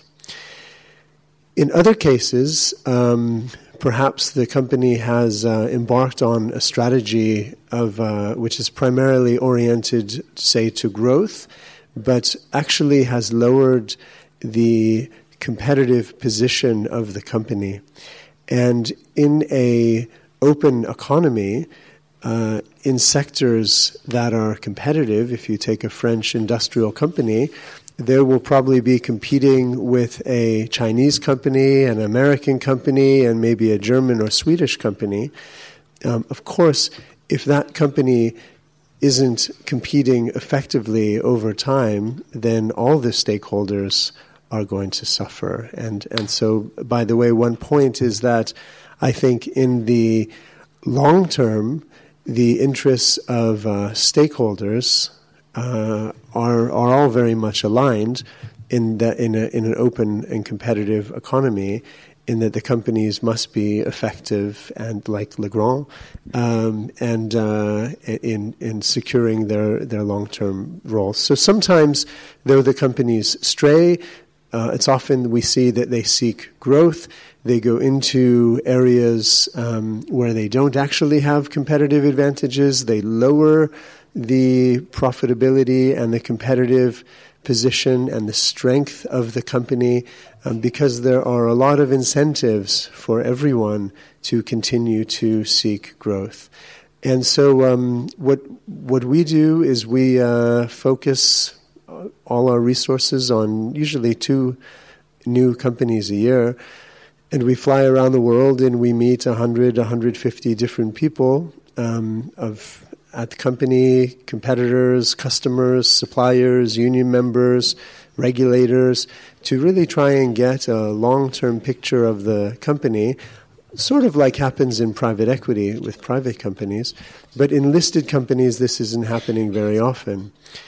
And um, we should say that even if you take a, an excellent person with an excellent background and you put them in a board of directors, which is meeting maybe 10 times a year, um, plus some committee meetings, they have a very difficult job um, because they are uh, usually have a lot of other um, things that they're they're focused on, and there's a limited amount of time that they can spend.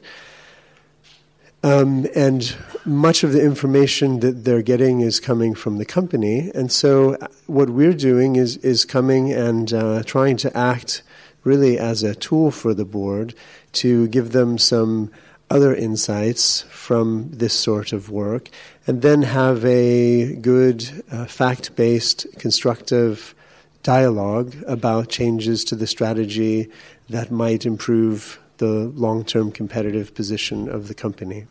Do you see any many differences in the way that the the board of directors reacts to what you present?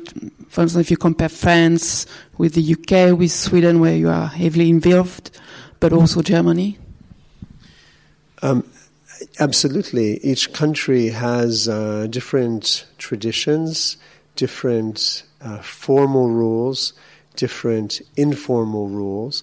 But actually, here uh, you have a lot of, in a way, activist shareholders, um, which are the, the big family groups that are uh, playing the role of owners in, in many companies.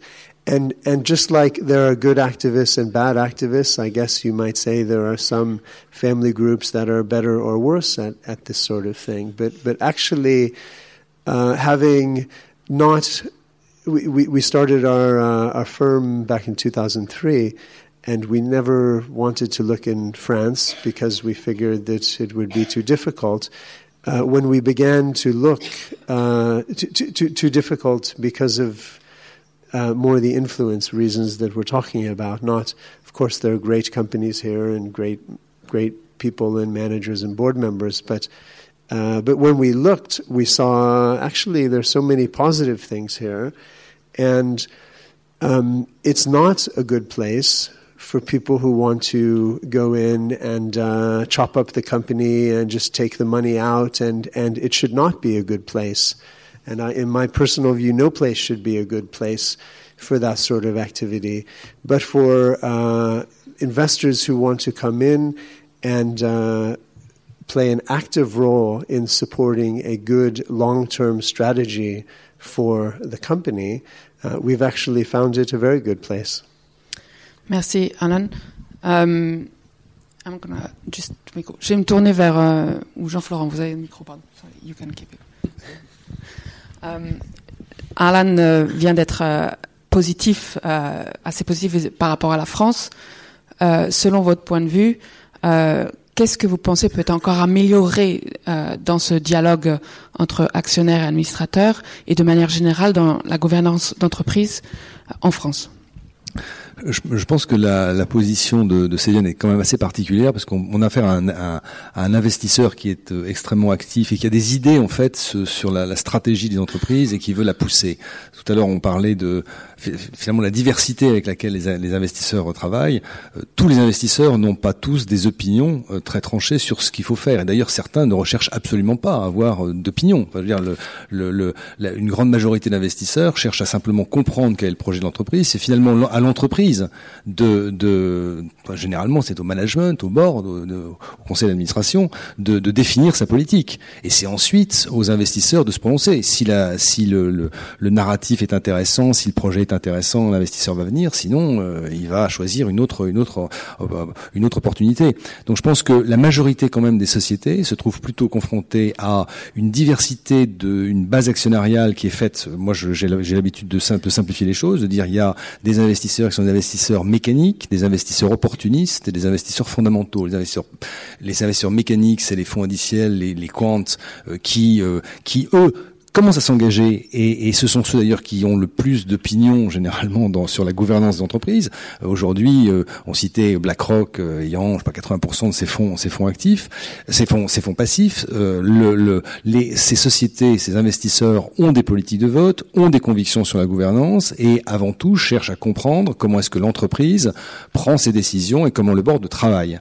Rien que cette interaction est extrêmement positive parce qu'elle oblige les entreprises à se, à se, se, justifier, à expliquer comment elles travaillent. Donc déjà, cette, cette première, cette première, ce premier segment d'investisseurs est extrêmement utile et fait progresser la gouvernance. Il y a un deuxième segment d'investisseurs qui sont les fonds plutôt actifs mais, mais très opportunistes et eux ne sont absolument pas intéressés à, à, aux fondamentaux de l'entreprise. Euh, ils sont intéressés par le news flow, ils sont intéressés par ce que l'entreprise, le, que le, cours de bourse peut faire dans, dans, les, dans, les, dans les heures qui viennent.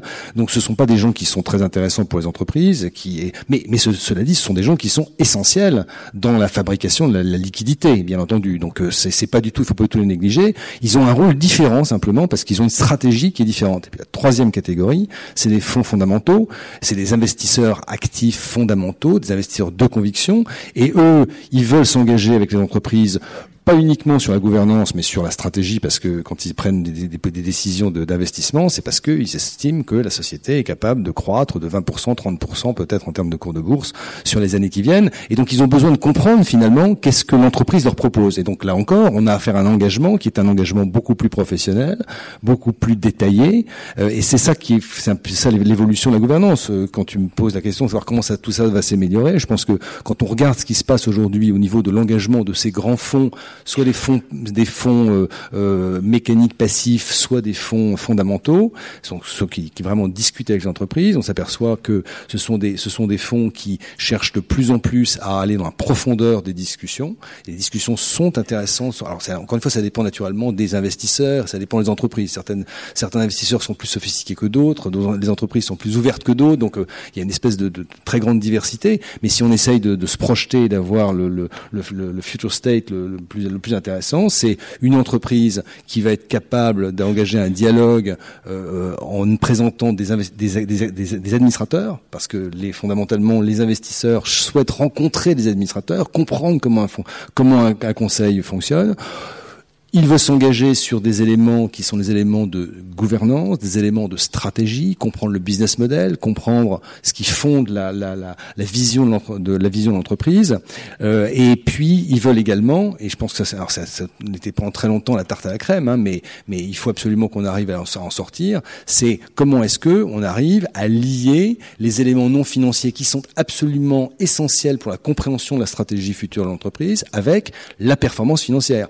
Si on n'arrive pas à démontrer que la stratégie ESG est une stratégie qui, euh, dans les 5 ans, dans les 10 ans, va pérenniser le business model de l'entreprise, euh, on n'arrivera pas à vraiment mobiliser ni les investisseurs, ni d'ailleurs les équipes internes des entreprises, hein, qui resteront essentiellement axées euh, des développements durables. J'ajoute un aspect sur la gouvernance, qui est très important, c'est que au cours de cet engagement, il y a des, il y a en fait des engagements qui sont pris par l'entreprise. C'est-à-dire qu'en fait, lorsque l'entreprise n'est pas très bonne sur tel ou tel point, lorsque l'investisseur le, le, écoute l'entreprise, naturellement euh, donne un certain nombre de, de, de, de souhaits, l'entreprise qui prend des engagements, elle doit les, elle doit les suivre, elle doit les euh, les euh, les respecter. Elle ne fait pas suffisamment selon vous? Ah, euh, ça, ça dépend des entreprises, mais les, je pense que les investisseurs sont très à l'affût de ce que les entreprises vont faire à la suite de ces engagements. Et donc il y a une espèce de boucle vertueuse intéressante. Alors évidemment, ça prend du temps, hein, au fur et à mesure des, années, mais je pense que c'est vraiment un aspect extrêmement impactant pour la gouvernance future des, entreprises. Merci. Mais Jean-Florent, vous avez dit très rapidement, mais euh, et donc je vais essayer de le souligner. Est-ce que selon vous, euh, en France, on, voit plus qu'ailleurs euh, les membres dits exécutifs du conseil d'administration et pas assez les membres non exécutifs? Alors, le, vous, vous, euh, ouais. Quand vous parliez de voir rencontrer Donc, les investisseurs. Aujourd'hui, les... aujourd'hui, c'est vrai que l'engagement, et là je parle des engagements à l'occasion peut-être des préparations d'assemblée générale, se passe généralement entre effectivement le, le, le secrétaire du conseil, l'investor relation euh, et le, les, les, les, grands investisseurs et les, et, les, et les, structures de gouvernance de grands investisseurs. Le, ce, ce qu'on observe, c'est que il y a une demande de plus en plus importante de la part des investisseurs de rencontrer des euh, board members. Ils veulent rencontrer des, administrateurs parce que c'est vrai qu'ils ils veulent essayer de comprendre comment le, conseil fonctionne ils veulent essayer de ce que ils veulent qu'en quelque sorte qu'on soulève un peu le capot et qu'on explique un petit peu qu'on explique comment tout ça fonctionne. Et c'est vrai que d'avoir en face de soi des administrateurs, on voit tout de suite si le conseil d'administration vit réellement ce qui est décrit ou c'est superficiel et c'est artificiel. Et, et ça, c'est un, un énorme challenge, à mon avis, pour les administrateurs qui vont devoir de plus en plus interagir avec les investisseurs. Et ça ne sera pas la peine, je pense que c'est totalement illusoire de penser leur donner le bon, le bon vocabulaire, ou, la, ou le, leur donner quelques cours sur qu'est-ce qu'est-ce que qu'est-ce que les investisseurs voudraient entendre. Je crois que ils se laisseront pas faire. Je crois qu'il y a un, un, un, vrai enjeu qui est que le conseil d'administration doit réellement vivre le, le, la, une bonne gouvernance de manière à être capable d'en parler de manière authentique aux, aux, aux investisseurs. Sinon, cette, ce caractère artificiel va forcément ressortir. Merci Jean-Florent. Du coup, j'ai me tourner vers Madame Rouillet-Chevalier en tant qu'administrateur. Euh, Avez-vous accès directement, euh, alors administrateur non exécutif euh, justement, avez-vous accès aux investisseurs euh, Êtes-vous sollicité? Pensez-vous qu'il va y avoir une évolution de ce côté-là? Et de manière générale, comment jugez-vous l'évolution de la gouvernance d'entreprise des, sociétés françaises ces derniers temps? Il euh, y, a, y, a, un mot qui n'a pas été encore euh, prononcé, c'est le mot confiance, et, et, il aurait dû être prononcé depuis longtemps parce que tout ce que l'on essaie de faire entre des actionnaires existants ou potentiels et euh, les dirigeants de l'entreprise, c'est établir une relation de long terme et de confiance. Jean-Florent, tu parlais de euh, l'entreprise s'engage euh, dans des performances, donne des guidance, donne des objectifs financiers et pas que financiers. Elle doit dire ce qu'elle va faire et elle doit surtout faire ce qu'elle a dit, sinon le lien de confiance est rompu euh, potentiellement pour très longtemps et on sait que c'est très difficile à reconstruire. Donc le lien de confiance repose sur une relation long terme, de, de sincérité euh, et, et d'authenticité. C'est pas de l'angélisme, euh, et je pense que les entreprises françaises n'ont vraiment pas à rougir par rapport au modèle anglo-saxon sur le fait d'avoir des gens compétents, que ça soit des investor relations, que ça soit des dirigeants qui sont aguerris à aller expliquer leur stratégie, et on sait combien elle est de plus en plus complexe dans un monde de plus en plus complexe où il fait très réactif. Il y a des gens compétents, il y a des gens qui ont des convictions et qui savent les défendre. Euh, et c'est de ça dont on parle. Et c'est ça qui fait que la relation, elle existe depuis le euh, euh, sur du long terme. Ensuite, le point d'aller voir euh, de, un, administrateur pour avoir un peu plus d'insight sur euh, ben, justement quels sont les travaux du conseil, comment sont évaluer la contribution de chacun des administrateurs. Pourquoi pas euh, Je mettrai tout de même euh, un, un, un, warning sur le fait que il faut que ça soit fait de manière très organisée, contrôlée.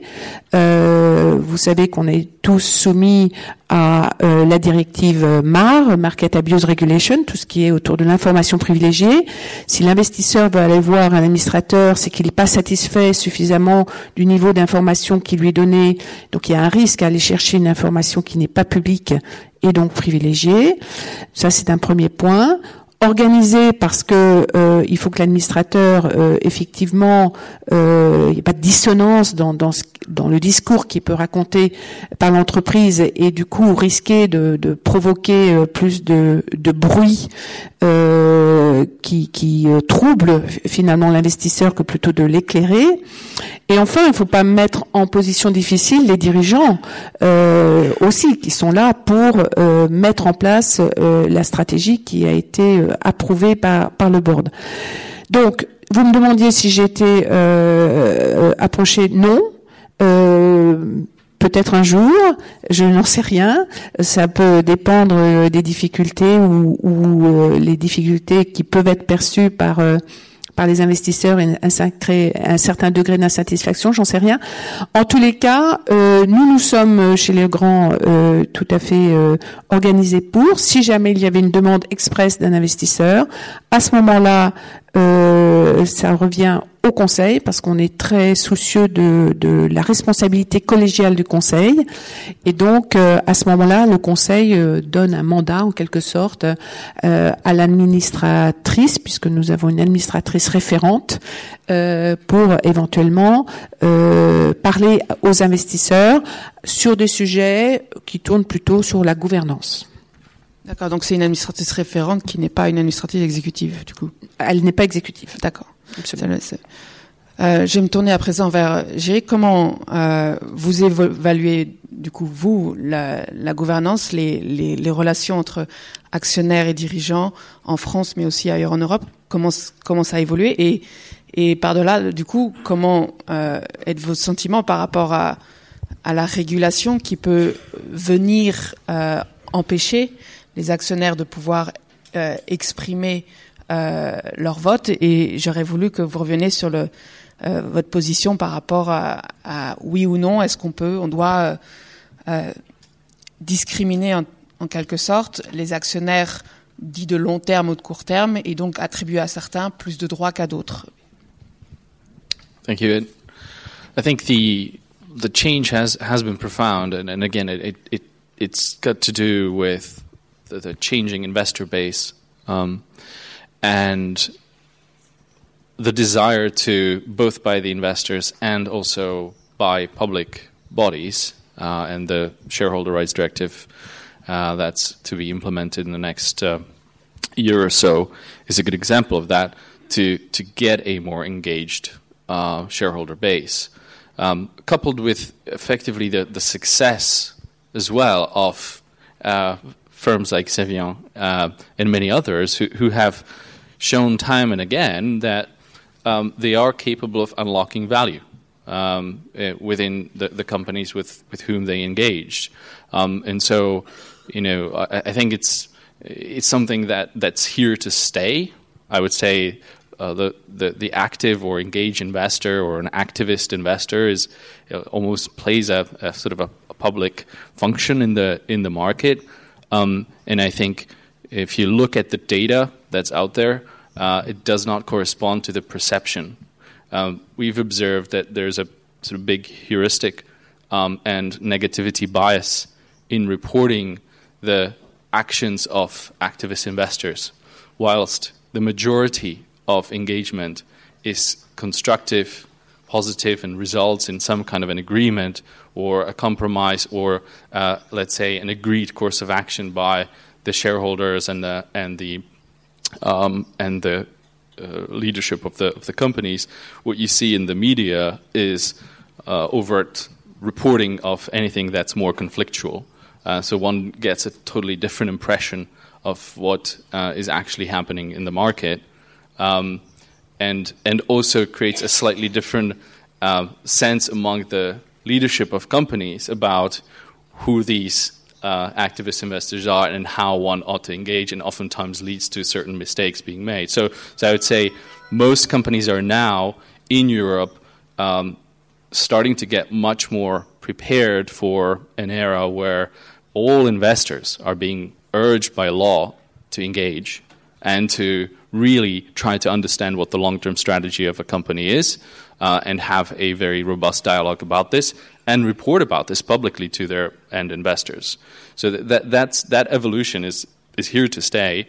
Um, it's been preceded by a, a market development where uh, we, we, saw the, the, the, rise of you know activism and activist campaigns in, in Europe um, that that's you know come from from the U.S.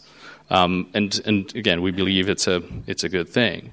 Um, in, in, you know, and and I would again caution against uh, that that sort of uh, discrimination of, of the, who is the longer term and who is the shorter term.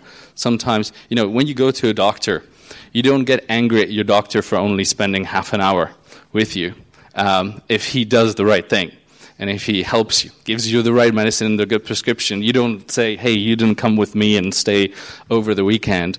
You're happy for that, and, you, and, and some strategies are there, and they're extremely useful. And I think that's why you ought to treat shareholders fairly. That's why you ought to have um, you know, one chair, one vote. Um, and if you do uh, try to do something like the loi Florange, uh, where you, you know, privilege longer-term investors, at least make it so that all longer-term investors who are true investors and beneficial owners and not necessarily registered owners can benefit from those rights. So I think... So les droits de vote double, juste pour, voting, double voting rights. Yeah, so, so this is something we are arguing for that you know you, if if you do privilege a, a share class, which we don't necessarily agree with, but at least make it so that all type of investor can benefit from from such privileges and not necessarily a let's say your domestic investor that may make it easier for them to to, to benefit from that particular uh, change in the law. But overall, again, um, uh, you know, some things that we observe in complex systems they are emergent results of behaviors that are oftentimes counterintuitive. And that's what we need to be mindful of. Uh, that's, that's the simple message I can say. And, you know, creating monoculture um, uh, oftentimes leads to instability of the system over long term. Donc, si je résume bien, au nom de la diversité des différents actionnaires et de l'intérêt que peuvent avoir différents types de stratégies, qu'elles soient de long terme ou court terme. Le principe euh, une action, un droit de vote, selon vous, Prévost, c'est le signal que, vous envoyez aux législateurs au premier rang. bah, du coup, je, vais me tourner vers, euh, à nouveau vers Frédéric parce que, outre le fait que Frédéric euh, s'occupe euh, et euh, de l'asset management, comme vous l'avez compris, et des investisseurs et est un investisseur passif à ses heures perdues, et je vous avoue, je ne sais pas toujours quand il peut le faire. C'est un auteur prolifique qui a écrit euh, avec Patrick Bolton, Bolton pardon, qui est euh, professeur euh, à l'université de Columbia, euh, un article faisant la promotion des loyalty shares, justement pour euh, trouver une solution entre le euh, et qui soit meilleur que simplement le droit de vote double, mais mais du coup qui quand même avantage certains types d'actionnaires par rapport à d'autres. Oui, l'idée est vraiment très simple, c'est qu'on a on dit très clairement qu'il fallait une diversité euh, d'investisseurs, et ça c'est très clair. Les investisseurs de court terme apportent la discipline, la liquidité et ainsi de suite. Ce qui est aussi très clair, c'est qu'on a besoin d'investisseurs de long terme. Parce que si vous parlez du climat ou de la gouvernance, ce sont des sujets qui vont se matérialiser peut-être dans 5 ou 10 ans. Et donc il faut qu'ils aient un espace de, mental qui leur permette d'aller regarder ces questions-là. Et là, on a un problème. On a un problème parce que quand vous regardez la durée moyenne de détention d'une action sur le New York Stock Exchange, vous voyez que dans les années 60, c'était 8-9 ans, et que la graphe, il est comme ça, c'est-à-dire qu'au début des années 80, avant le high frequency trading, avant les marchés euh, de capitaux et ainsi de suite, eh bien, c'était tombé à 18 mois. Et en effet, les investisseurs de long terme sont devenus une denrée rare, et c'est pour ça qu'en effet, la plupart des corporates sont en train de les chasser à travers le monde. Donc on a désormais une forme de déséquilibre, c'est que la structure de marché est devenue réellement court-termiste. Un exemple concret pour vous montrer l'impact de ce court-termiste, c'est qu'il y a trois ans, le grand fonds de pension euh, néo-zélandais a décidé de regarder la question climat. Le CEO devient convaincu et demande à ses équipes de travailler dessus. Et la personne en charge dit mais cette question climat, finalement, on en entend parler depuis 50 euh, ans, donc ça doit bien être reflété dans les prix. Les marchés sont efficients, et ainsi de suite. Il se dit, bon, je perds un peu mon temps avec euh, cette demande de mon CEO. Et donc, il se dit, mais je vais quand même appeler mes contacts à Wall Street. Buy side and sell side. Et comme c'est le plus grand fonds de pension néo-zélandais, il parle à tout le monde. Goldman Sachs, Morgan Stanley, Credit Suisse, tout le monde. Et là, il leur pose une question très simple. Dans vos modèles, vous, analystes sur les utilities et les sociétés pétrolières, comment est-ce que vous intégrez le risque climatique? Réponse de 100% de ces contacts, nulle part. Ça n'existe pas. Il y a trois ans, vous demandiez à une agence de rating comment est-ce qu'elle intègre le risque climatique. Elle vous disait est-ce que ça va créer une, une faillite d'une entreprise d'ici quatre ans? Non. Donc on n'en tient pas compte. Donc c'est totalement binaire. Donc ce que j'essaie de dire là, c'est que le fait qu'il n'y ait pas de temps long fait qu'il y a un manque d'attention sur la plupart des sujets dont nous parlons. Donc il faut trouver des mécanismes pour remettre du temps long.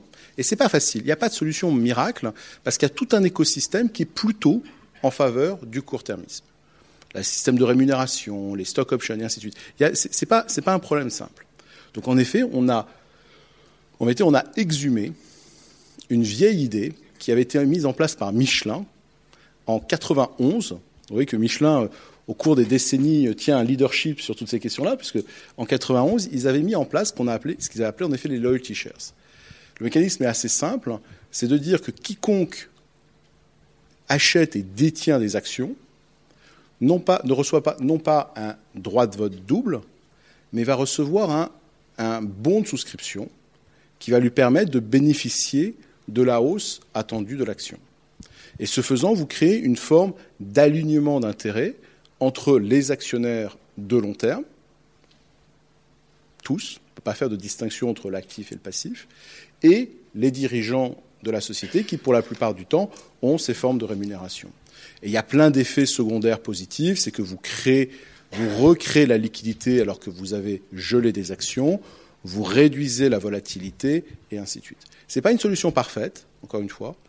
On n'en a pas trouvé, mais celle-ci a le mérite au moins d'être concrète et d'essayer de donner un incentive financier à ceux qui jouent le job ou le rôle d'essayer d'en effet penser concrètement le long terme de l'entreprise. Et juste pour finir, cette idée a traversé euh, l'Atlantique et désormais la proposition numéro 9 euh, du dernier livre euh, de Joe Stiglitz, Rewriting the Rules of the American Economy, qui à l'époque était la plateforme que proposait Joe Stiglitz pour la candidate Hillary Clinton.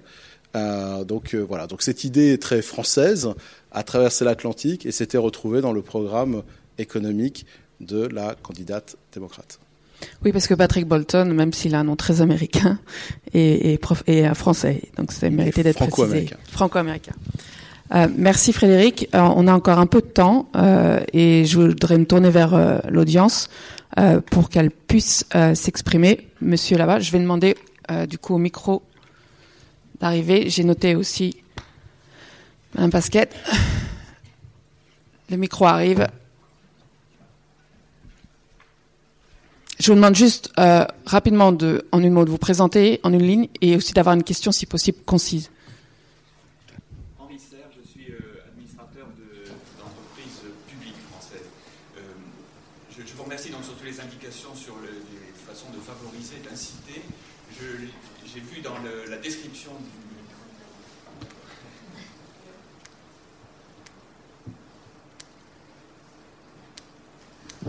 Oui, dans, dans, la thématique de la table ronde qui est encore affichée au-dessus de vous, il y avait le terme contentieux. Et donc je voulais savoir à quoi pensiez-vous euh, ou, ou, quels étaient les risques auxquels vous pensiez quand ce terme contentieux été apparu dans le cahier des charges de la table ronde Alors c'est vrai que on a, on a fait évoluer nos discussions depuis le, le premier titre. Le, le point c'était de savoir, c'était un des, une des critiques qui avait été formulée au moment de la réécriture euh, de des articles 1832 et 1833 du Code civil, c'est-à-dire en, élargissant l'objet social, est-ce qu'il serait, est-ce qu'il y avait un risque du coup euh, que les dirigeants puissent engager euh, leurs responsabilités parce que un des investisseurs considère qu'il n'a pas assez embrassé une des causes qui est pr prévue dans le nouvel article tel qu'il est rédigé. Peut-être que Madame Eliane, est-ce que vous avez une idée euh, ou alors c'est vrai qu'on prend the spot parce que du coup j'avais évacué la question euh, pendant le pendant les discussions. Mais est-ce que ce contentieux est réel? Et, si vous n'avez pas forcément la réponse, je vais aller me tourner vers les quelques deux professeurs de droit que je vois dans. ouais, si peut-être qu'ils je ne sais pas si Alain Pietrancosta, que je, je, je vois au fond, euh, vous avez euh, un, un, avis sur le risque de contentieux. Euh, si le micro peut lui parvenir en faisant un signe de la tête, qu'il il est. Euh, ou peut-être euh, Jiri, si vous voulez réagir. Uh, I think the when I when I look at, at our members, um, I see always a lot of very smart people, and a lot of smart people who often disagree. if you create objectives that are multiple um, for the organization, you are increasing the possibility of some of those objectives not necessarily always being aligned. And I think at the same time, when you incite shareholders to become active, um, you, you are potentially going to have a, a much more of a discussion about do we plant the trees uh, to reduce our carbon footprint, or do we spend the money in a different manner? We invest in the, the technology, or you know, that, that's that's something that, that we'll have to observe and, and, and look at in terms of you know how uh, the, the system is put in place. But but the, the the fact of increasing the number and type of objectives and also inviting shareholders to become more active and demanding in how the companies will meet those objectives will most likely lead to uh, quite a lot of uh, discussion and sometimes disagreement uh, about which objectives should be privileged if there is a trade-off, um, and you know how do you then resolve that, right? How does the law function in resolving those contentious moments? And you know, I, th- I think it's going to be maybe a lot of work for Sophie in the future. Thank you. Maybe uh, Alain Pietro-Costa, est-ce que professeur donc à, la Sorbonne, est-ce que vous avez un avis sur le, est-ce qu'il y a un risque de contentieux à ouvrir la possibilité d'élargir du coup le, champ des objectifs donnés aux dirigeants d'entreprises françaises? Alors le risque contentieux a été au cœur des, discussions et des auditions euh, aussi bien à Bercy qu'ensuite dans la commission euh, Nota Sénard. C'était un des arguments forts en défaveur de l'extension de, de l'intérêt social à l'intérêt d'autres catégories de, de, parties prenantes.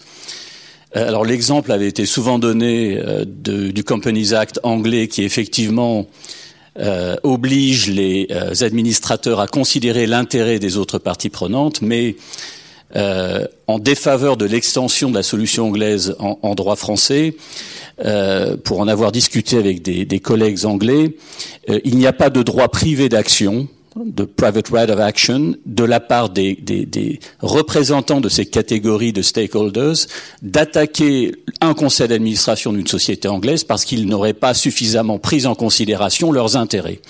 Et donc, contre la transposition de la solution anglaise en droit français, nous avons plutôt milité pour, euh, s'il fallait modifier l'article 1833, parler non pas des intérêts des catégories de parties prenantes ou des types de parties prenantes, mais plutôt de dimensions ou d'enjeux sociaux, sociétaux ou environnementaux, justement pour minimiser le risque contentieux.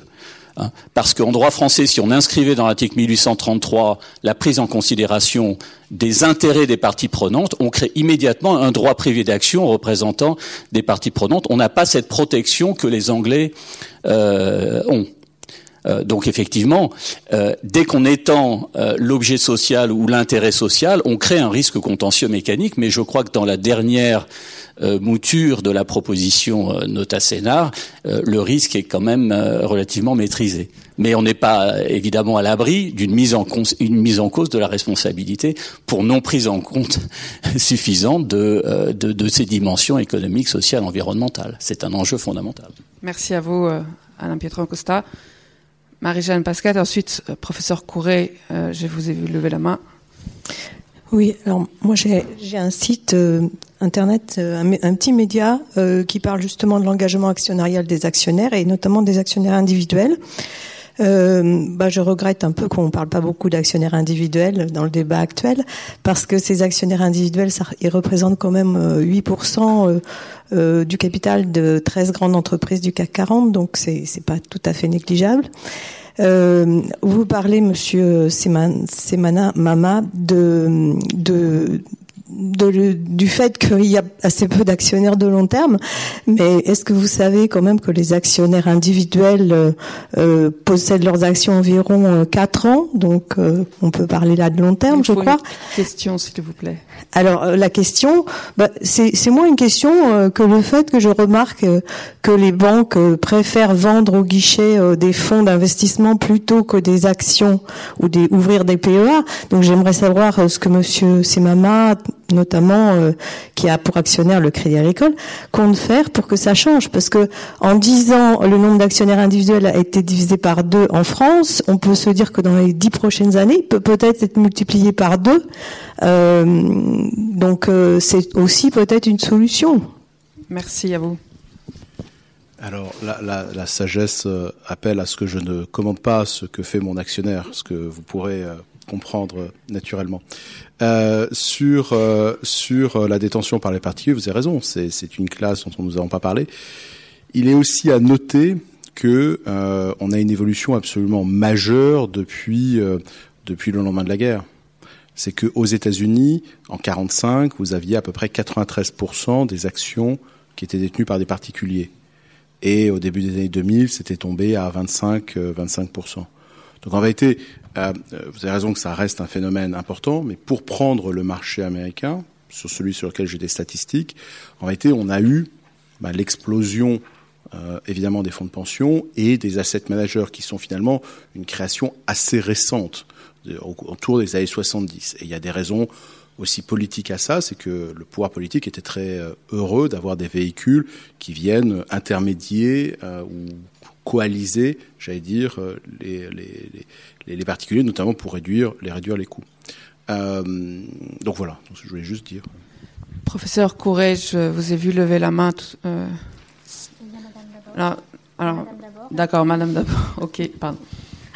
See, um, I'll ask my question in English. Uh, Can you just uh, introduce yourself? Yes, uh, that's what I'll do. Uh, my name is Elizabeth Soubelay, and I'm the co-founder and co-manager of a small French company. I'm French American also. Um, you, you spoke about uh, it was interesting about how in our in our law right now we're talking about adding a specific mission or the possibility to add a specific mission, so 1833, or if we should leave that more general. And um, then uh, you, Mr. Revol, you talked about also the importance of investors getting under the hood of the company and understanding the mission and the actions. And you spoke about Madame Rouillet, um, the difference between or the importance of saying what you do and doing what you say my question is then, uh, it, does it have actually any importance, finally, uh, to spend a lot of time writing the specific mission of the company? Or is it more important to focus on evaluating the company's actions? And if so, what are the best tools that we have available to us today? And what do you use, which are comparable, measurable between companies to evaluate their actions? Maybe we can ask an investor to answer the question. So, Harlan, how do you assess uh, the the action of the company? Well, uh, I guess I don't have to apologize if this sounds. I guess I don't have to apologize if this sounds a bit controversial, since probably you would like a little bit of controversy. Um, I think uh, there's nothing wrong with having a stated mission for, uh, or a purpose rather, for a company, but um, I think uh, there are lots of lawyers and consultants and uh, other smart people who can create st- missions, uh, purposes uh, that don't necessarily change behavior. Um, and I think there's a, it, again, it's not that it shouldn't be done, but it's not a panacea to, uh, because the, the companies will craft things that give them a very wide latitude. And uh, we can see this with other uh, governance. Um, it's like the governance reports sometimes of the companies. So uh, I think the act of doing it uh, doesn't solve the problems. Of course, there can be some companies that are really committed um, to to these things, and shareholders should have an interest in, in making sure that they're doing the right things, whether or not they have a stated purpose. So. Yeah, uh, that's the hard part. Absolutely. I mean, I, I, I don't I don't have an answer for uh, a asset management company that has uh, 5,000 companies, even if they have 50 really good, well intentioned people in their governance department, and even if they're assisted by um, ISS and other, other people.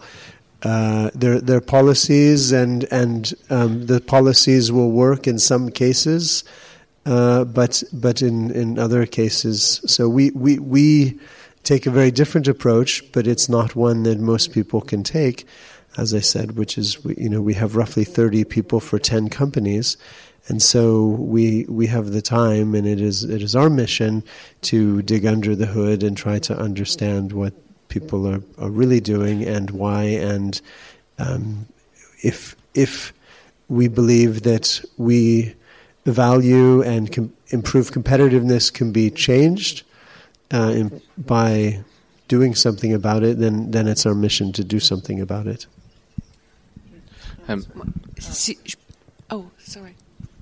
Euh, votre question est évidemment. Ah, J'ai un peu du cours. Merci. Euh, Qu'est-ce qu'il mesure? Moi, ma réponse, c'est sûrement pas le cours de bourse.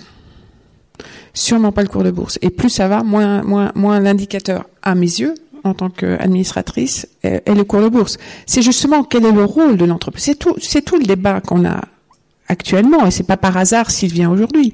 C'est finalement qu'est-ce qui fait que je serai une entreprise qui va attirer des talents, qui va attirer euh, des personnes qui sont mobilisées pour un vrai projet d'entreprise, créateur de valeur parce qu'il en faut, mais mais euh, ensuite euh, la question de l'équilibre de, de, cette répartition de la valeur, c'est quelle entreprise qui a une vision suffisamment long terme pour anticiper euh, quelles seront euh, les répercussions d'une organisation du travail où manifestement le salariat sera moins important qu'il ne l'est aujourd'hui, une entreprise qui euh, anticipe euh, les questions de réchauffement, réchauffement climatiques qui ne sont pas suffisamment sérieusement pris euh, en discussion euh, au sein euh, probablement des conseils d'administration et des investisseurs, une entreprise qui a une vraie vision long terme et qui partage cette vision long terme avec des investisseurs de plus en plus éduqués pour comprendre que les enjeux sont tellement complexes aujourd'hui qu'on doit euh, les, les, anticiper dans, dans, une vision longue avec des résultats courts, avec des choses visibles aussi. C'est encore une fois toute une question d'équilibre, pouvoir délivrer des signaux comme quoi bah, ça commence à délivrer qu'à court terme, il y a des choses qui sortent, mais aussi dans une vision recadrée dans un contexte de, plus long terme. Uh, one, one other big evolution in, in the asset management world is the the enormous um, availability of, of, data and the, that is being created, uh, and how asset managers are using that. Uh, the word quantum mental is something of a, a, a fad word nowadays, in the, in the sense that um, investors are trying to get hands on any kind of data. You know, just the accounting and, and market prices uh, and all that sort of financial disclosure is just one tiny part of this. And so companies are being watched, so to speak, uh, from many different angles, whether it is their interaction with customers, how they you know treat their um, uh, suppliers, and all that stuff is is being integrated in in uh, uh, in the way that asset managers decide, and the companies may not be as aware of it. Thank you, Jerry. Sorry. Jean-Florent, rapidement. Oui, moi, juste euh, en, en termes effectivement de, de, suivi finalement des performances d'une entreprise, je crois que le, le, le vrai sujet, euh, et je suis pas, je, je suis pas totalement d'accord. Je pense que, in fine, le cours de bourse est quand même assez révélateur. Si l'entreprise a communiqué suffisamment à ses investisseurs, le marché devrait quand même à peu près comprendre ce, qui, ce dont il s'agit. Je rappelle quand même que euh, à peu près euh, 40% des cours de, de la valeur des entreprises actuellement est explicable uniquement sur la base des cash flows que ces entreprises sont capables de générer au-delà de 10 ans. Donc, si vous voulez, il y a quand même un, le, le, les, pour moi, les investisseurs euh, tiennent compte quand même un petit peu du, du, du, long terme, je pense. Mais du point de vue de l'entreprise, ce qui me semble très important, c'est que l'entreprise ait une vraie conviction sur la façon dont elle va créer de la valeur sur le long terme. Et ça, je trouve que, enfin, moi, je suis un ancien évaluateur. Je trouve que fondamentalement, il y a cette, cette conviction n'existe pas. À partir du moment où on a une conviction sur la façon dont on crée de la valeur, on sait quels sont les paramètres non financiers extra-financiers qui vont avoir un impact sur cette création de valeur. Et il y a, il y a 5, 10, 15, 20 éléments. Et simplement, il faudrait que l'entreprise, si elle veut communiquer proprement à ses investisseurs et leur permettre de suivre dans la, durée les performances qu'elle est capable de, de qu'elle promet, eh bien, il faut que l'entreprise soit claire sur comment est-ce qu'elle veut créer la valeur, quels sont les éléments extra-financiers qui vont venir au support de la valeur? Et qu'elles soient en mesure de les donner au marché régulièrement pour permettre aux investisseurs de comprendre que la promesse qui est faite, parce que fondamentalement les entreprises de côté font une promesse aux investisseurs, une garantie. Donc il faut une promesse, il faut un narratif ils donnent pas de, ils donnent pas de business plan. C'est aux investisseurs de faire leur propre business plan. Ils donnent un narratif et ce narratif, il faut pouvoir le suivre dans la durée grâce à des, ce qu'on pourrait appeler des leading indicators qui, euh, qui seront révélateurs du succès de la stratégie d'entreprise. Mais tant qu'on n'a pas fait cette espèce de, d'analyse interne sur comment est-ce qu'on crée de la valeur, quels sont les paramètres clés, c'est très difficile, de, à mon avis, de communiquer correctement aux investisseurs. Merci Jean-Florent. Je vais prendre la dernière question, euh, forcément courte, parce qu'on est un peu en retard. Euh, Alain Courret.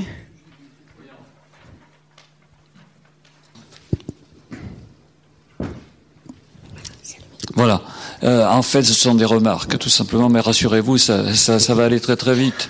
Euh, à partir de, ce qu'on a dit euh, tout à l'heure, bon, à partir dès lors que 1833, l'article se remplit de concepts très vagues, où l'on dit que au-delà de l'intérêt commun des associés, il faut ajouter l'intérêt ceci, l'intérêt cela, etc. Bien évidemment, on va donner prise à des contentieux demain. Qui voudra contester aura une base légale pour le faire, et en plus à partir de concepts mous dont il pourra tirer tout ce qu'il voudra. Bon, je, euh, je, ne sais pas ce qui se passera exactement, mais, mais le risque s'accroît.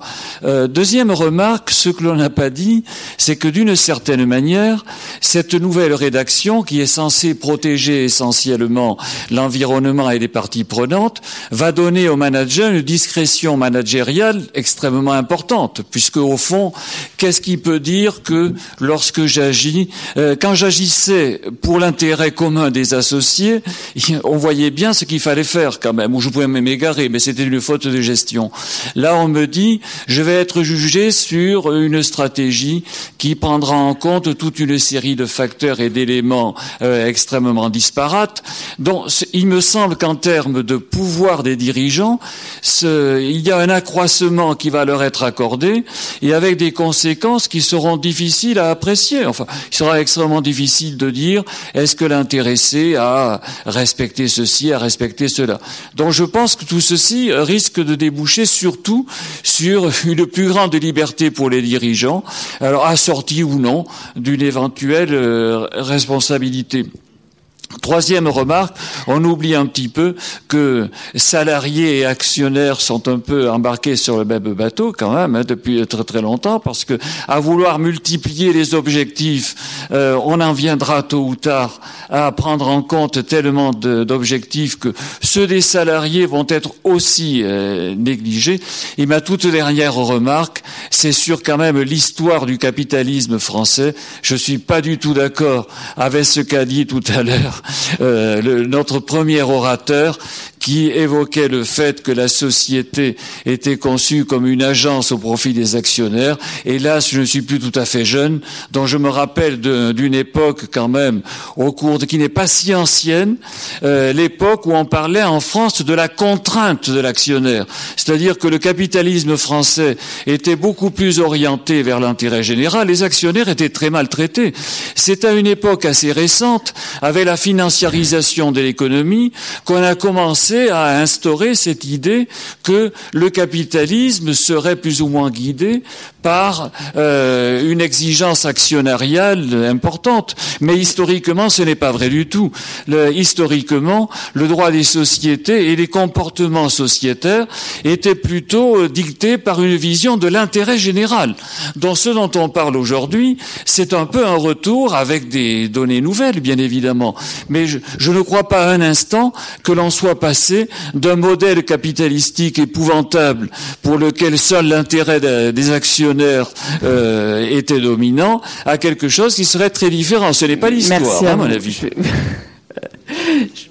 Est-ce que je ne sais pas si un, intervenant rapidement, on va, on va clore parce qu'effectivement, il est, on a un peu de retard. Ça va être l'heure de la pause. Il y a une, une pause rapide.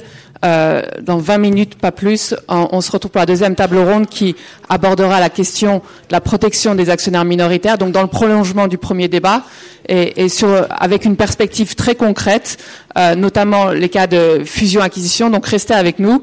Euh, et on se retrouve dans un instant. Merci à tous nos intervenants. Euh, je pense qu'on peut effectivement les applaudir.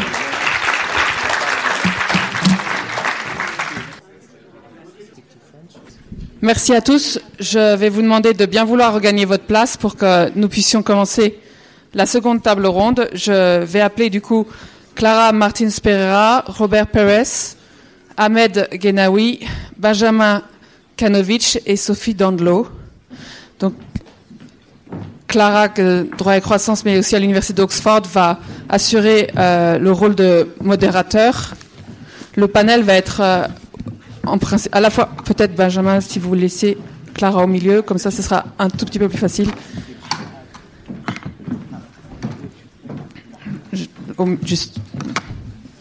bon, peu importe. Euh, voilà, donc je, je, vais laisser les participants et je vous dis à tout de suite. Le panel va être euh, à nouveau à la fois en anglais et en français, donc euh, restez près de vos traducteurs si on avait besoin.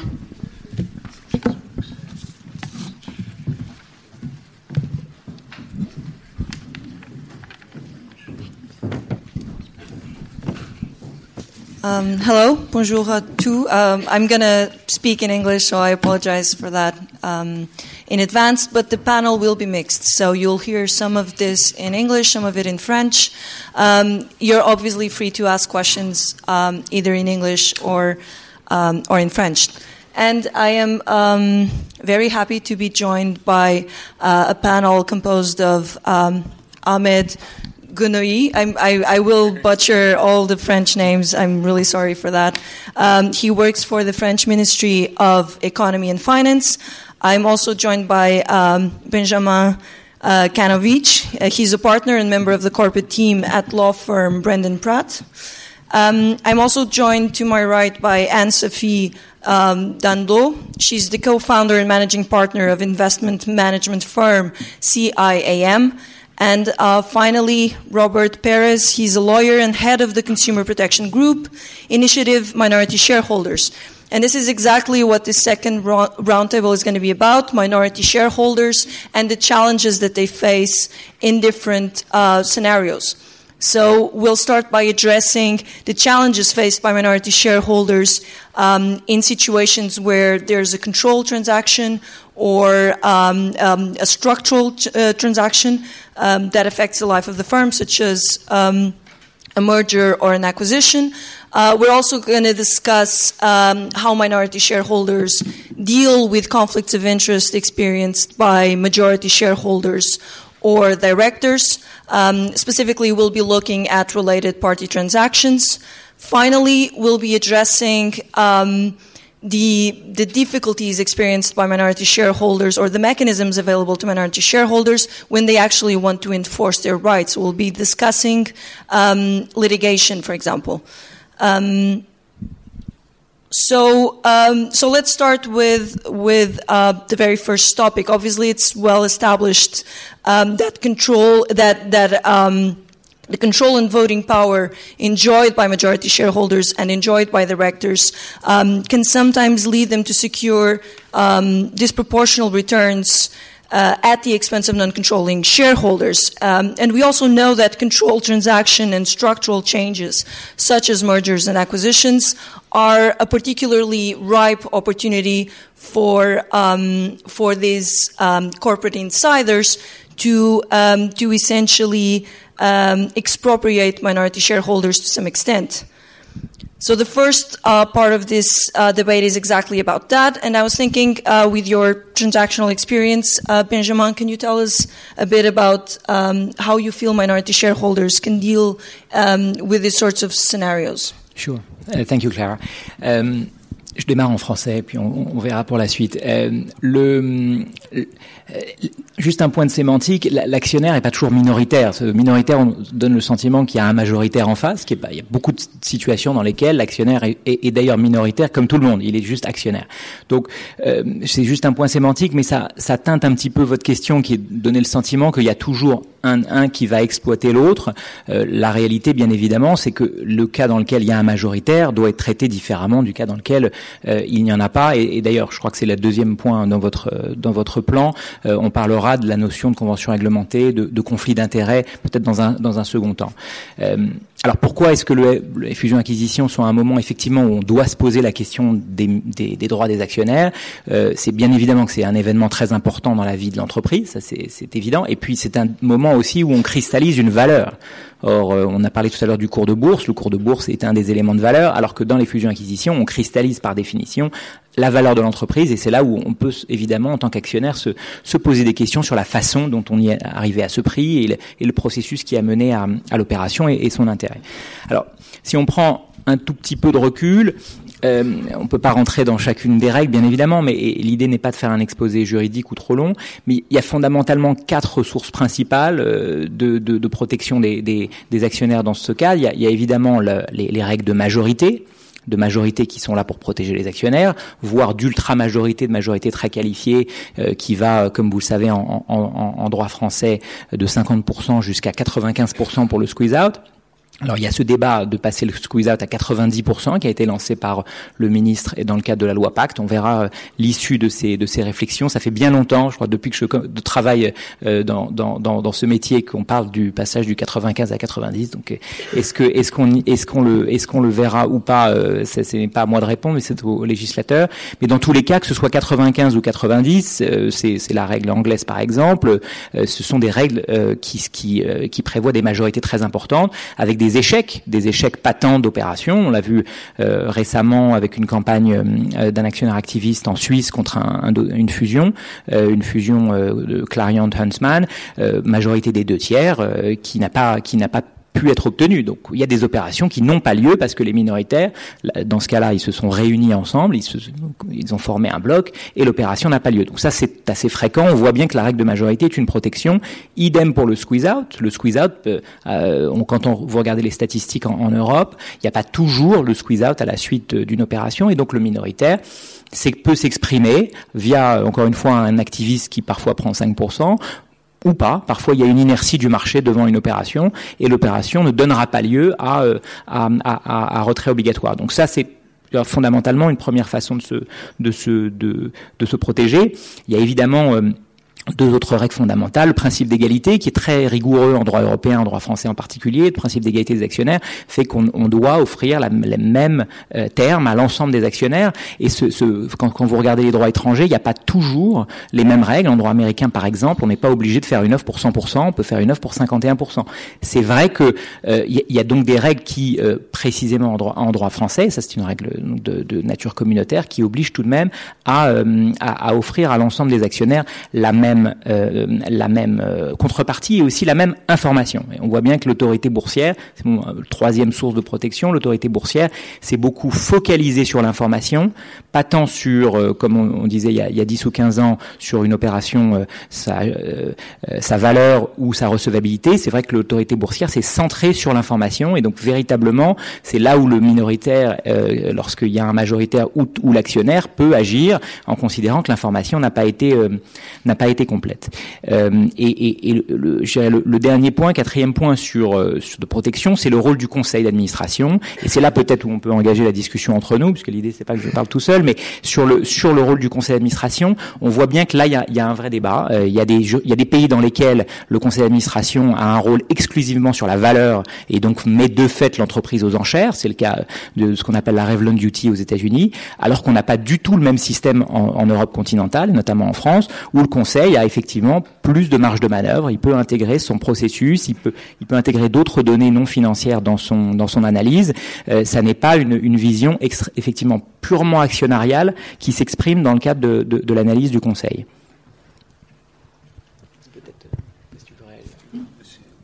Right. Um...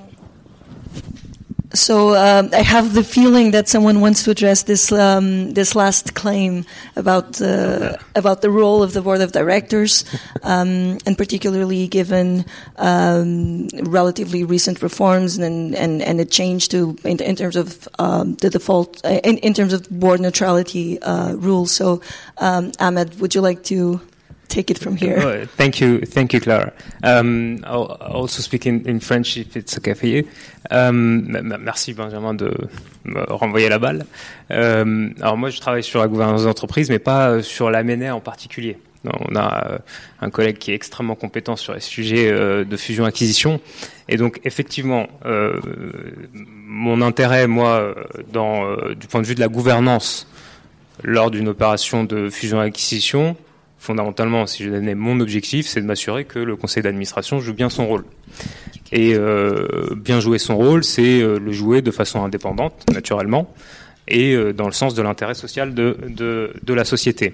Intérêt social, on a bien compris ce matin que c'était un concept qui pouvait avoir euh, euh, une compréhension, euh, disons, assez large suivant le point de vue qu'on prend.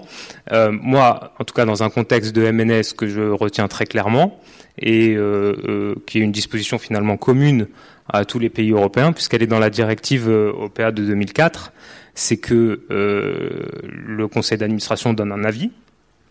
Cet avis, il est donner en considération de l'intérêt social. Alors là, c'est la traduction française, mais euh, en anglais, c'est the company's interest.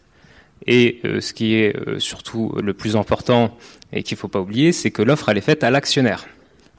Et que donc, on a un principe général dans cette directive qui veut que la, position du conseil d'administration ne doit pas être de nature à empêcher euh, l'actionnaire de juger euh, par ses propres moyens de l'offre euh, qui lui est faite.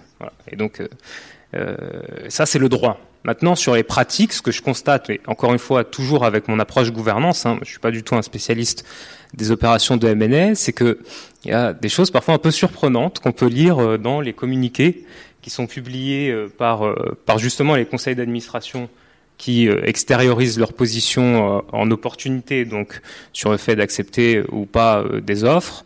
Alors, je suis pas qualifié pour citer des opérations précises, mais en réalité, si vous prenez des, des, communiqués qui sont publiés en ligne, vous finirez à un moment ou un autre par tomber sur des tournures qui sont un peu déroutantes, du type nous avons bien réfléchi à l'intérêt de toutes les parties prenantes, euh, virgule, y compris les actionnaires.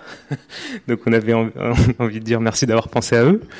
Ou, euh, euh, peut-être parfois des, prises de position qui ne, qui ne mettent pas du tout qui ne font pas du tout mention aux actionnaires.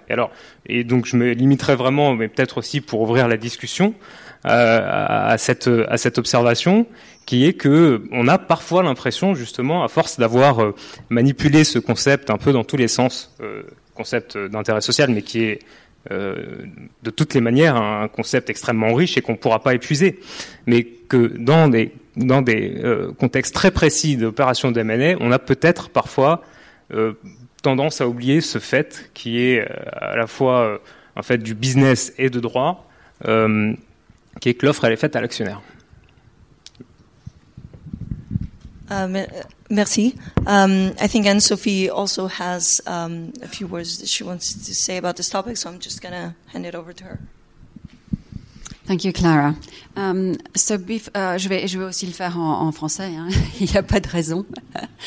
um, avant de commencer ce, ce sujet de des fusions-acquisitions qu'on connaît bien chez, chez Siam, uh, Siam en deux mots, c'est une société de gestion qui investit dans des actions essentiellement en Europe et pas mal en France, um, avec une assez bonne connaissance en fait de ces sociétés lorsqu'elles sont impliquées euh, dans un événement corporate, c'est-à-dire euh, par exemple une, fusion-acquisition, mais pas que. Et donc c'est un sujet qui euh, nous anime tout particulièrement chez Siam.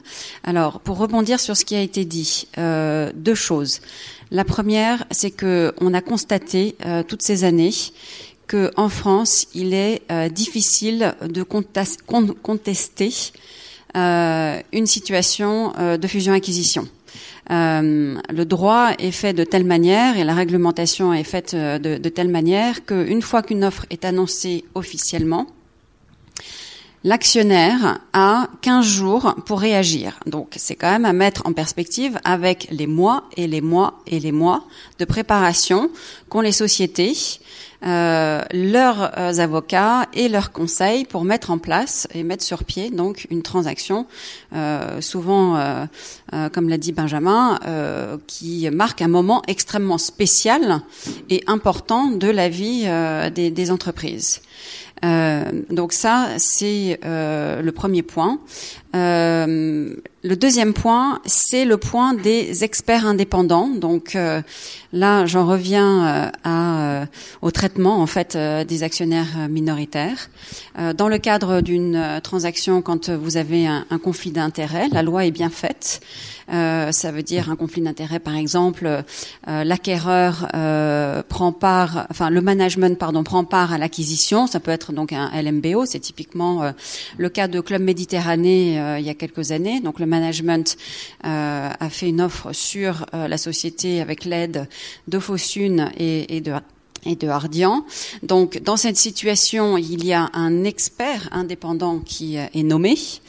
Alors, premier euh, caveat, mais c'est la réglementation. Hein, euh, cet expert, euh, il est euh, nommé par la société cible, euh, et deuxièmement, il est payé par eux. Donc, c'est pas évident pour ces gens-là, finalement, d'émettre une opinion indépendante sur la valorisation de l'entreprise impliquée dans la transaction de fusion-acquisition.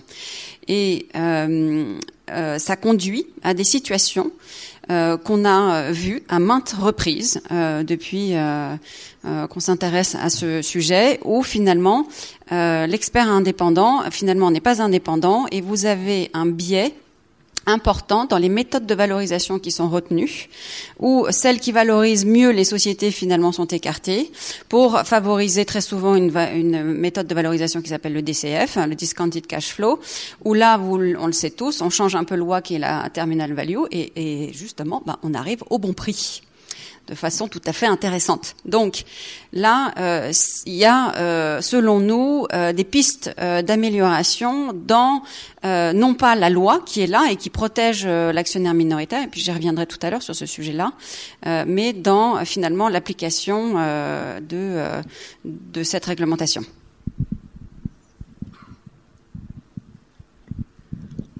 Um, right, uh, Robert, do you think that the um, German um, experience or German law has um, anything to add to to the debate? Well, let me start by just kind of giving you the background of of the initiative that I, I run in Germany. Um, it's um, organization that addresses political audiences and also the media uh, because the um, the issues concerning the rights of, of, of minority shareholders uh, has been um, uh, to in the belief that we have neglected or not really been, um, you know, shown very, very prominently. Um, and I think that the, um, the, the, the, reason we even exist is that Germany has experienced a very strong decline of, of shareholder rights, uh, not only in the uh, annual meeting, um, because I mean we've had um, I think since since the, the 90s, since the late 90s, uh, uh, avoidance claims rights, nullity uh, um, suits, and so forth have been basically er- er- ero- eroded or erased. Um, and then there's the, the issue with the valuation. And Sophie has, has touched on that uh, that we also have problems with uh, with the with the accounting principles and to to say okay what is the share actually worth? And then um, there there is you know of course litigation about that. We have a special form of litigation uh, to to appraise uh, we call it appraisal proceedings um, and these cases can take anywhere between four and ten, 10 years. But the advantage for the uh, t- overtaking company, for the majority, is that there will be. Uh, they can also they can go on with their with their structural measures. So um, before that, uh, before 2005, uh, when certain laws came into effect in Germany, there was this phenomenon of rogue investors. I don't know if that was uh, happening here in France as well. But the so-called rogue investors with very small uh, number of shares would would uh, obstruct decision making in the annual meeting, and they would then later have their uh, nuisance claims bought off. But um, there was a obstruction of, of the of the of the process of transactions, which of course wasn't a good thing. But uh, uh unfortunately, so the baby was kind of poured out with the bathwater uh, in the sense that then it led, led to the fact that. Um, today, uh, there are very, very few questioning rights, and in other litigation that can happen basically doesn't happen anymore. So I think that the uh, the European directive might might be helping in this direct, uh, direction a little bit, and we as an organization are, are, trying to basically counter lobby, if you want, what the uh, what the the lobbyists for the for the very large uh, multinationals that are taking over German companies uh, very much, what they are uh, seeking to do is to I would say, kind of cheapen the price, you know. Uh, and, and there's really a valuation difference here between five to twenty percent sometimes, uh, where, where, where stakes are being downpriced. Um, so that the, the overtaking majority has it easier. And we have, you know, in, in Germany, the domination agreement uh, law. Um, I, I, don't think you have that in in France, right?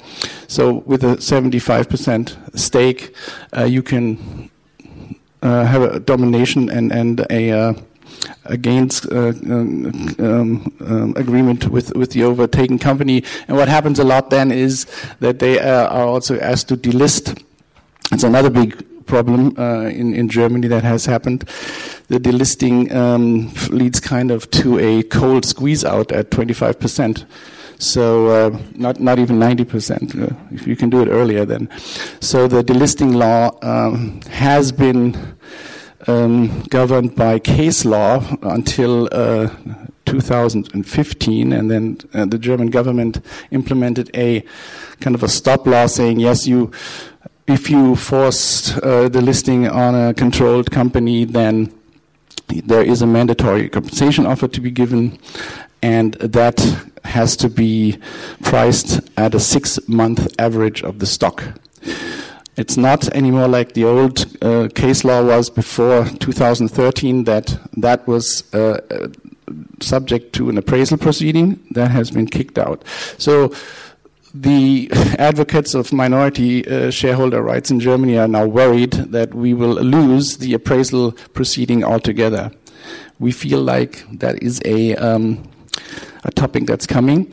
Um, the um, I went to a meeting with the, of the German uh, um, Stock Institute a couple of weeks ago, and there was a um, Ulrich Seibert, Professor Seibert from the um, Ministry of Justice was there, and he said, "Well, we've we we were asked to make the uh, uh, the law of avoidance claims and nullity claims even better.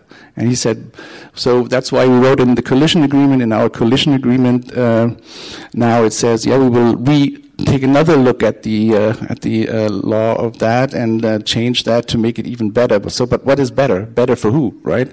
So um, it looks like there's something coming.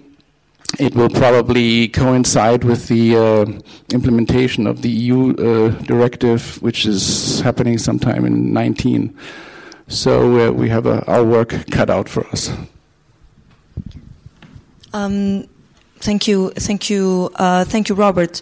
So coming back to sort of this um, this idea that there might be um, enough protection mechanisms in in the law that it's really about how uh, they're actually applied in practice. So, um, and Sophie, you, you you had mentioned that you felt like it was not about the law; it was more um, th- there would be other mechanisms um, that could help minority shareholders. Um, what what exactly did you um, have in mind? Uh, well, um, so we're getting out of the M&A subject, obviously, uh, now, right? Um, so, um, yes, uh, our view is that uh, all protection uh, laws um, for minorities are in place. Uh, we don't need more laws. I mean, we have plenty. For instance, we have the law that enables um, small investors, not too small though, to put forward a resolution. Euh, je vais continuer en français en fait, euh, de mettre en place une, euh, de proposer une, ré, une résolution à l'Assemblée générale. Vous avez la loi qui permet de challenger la responsabilité des administrateurs, donc dans les conseils d'administration, que ce soit au civil ou au pénal. C'est en général pour nous euh, mieux d'aller au pénal, mais ça on pourra revenir euh, sur ce point-là dans, le, dans la troisième partie. Euh, et euh, il y a toute une série euh, d'autres lois qui, qui protègent le, le, minoritaire. Donc comme Clara l'a dit, le sujet il n'est pas là, puisque la réalité en fait est assez différente de ça à nos yeux. Ça fait longtemps qu'on investit sur les marchés et dans des sociétés cotées, et on s'est rendu compte que finalement il y avait euh, parfois assez peu de chances pour nous euh, de se faire entendre euh, aux tribunaux. Euh, c'est une combinaison euh, de, de, plusieurs facteurs. Bon, je vais, je vais commencer par un exemple. Aller à la cour d'appel pour euh, challenger une décision de, de l'autorité de marché c'est compliqué. En gros, on perd à chaque fois. Et on n'est pas les seuls. C'est toujours euh, la même chose. Ça ne va pas nous empêcher de continuer euh, d'y aller, mais euh, c'est quand même compliqué. Et ça, ça, ça, veut bien dire deux choses. Ça veut dire qu'il y a, d'une part, une certaine réticence de la part euh, des intervenants de marché, donc des actionnaires, des investisseurs. Euh, finalement, il y, a, il y a, deux aspects une réticence de la part des intervenants, euh, donc des investisseurs, à prendre ce droit qui est disponible pour eux et de faire valoir euh, leurs droits. Donc ça, c'est vraiment un aspect important. Nous, chez Siam, on a euh, souvent été les premiers ou parmi les tout premiers à euh, prendre, euh, aller aux tribunaux pour faire valoir nos droits. Bon, donc peut-être que les, on pourrait voir plus de ces, de cette approche-là.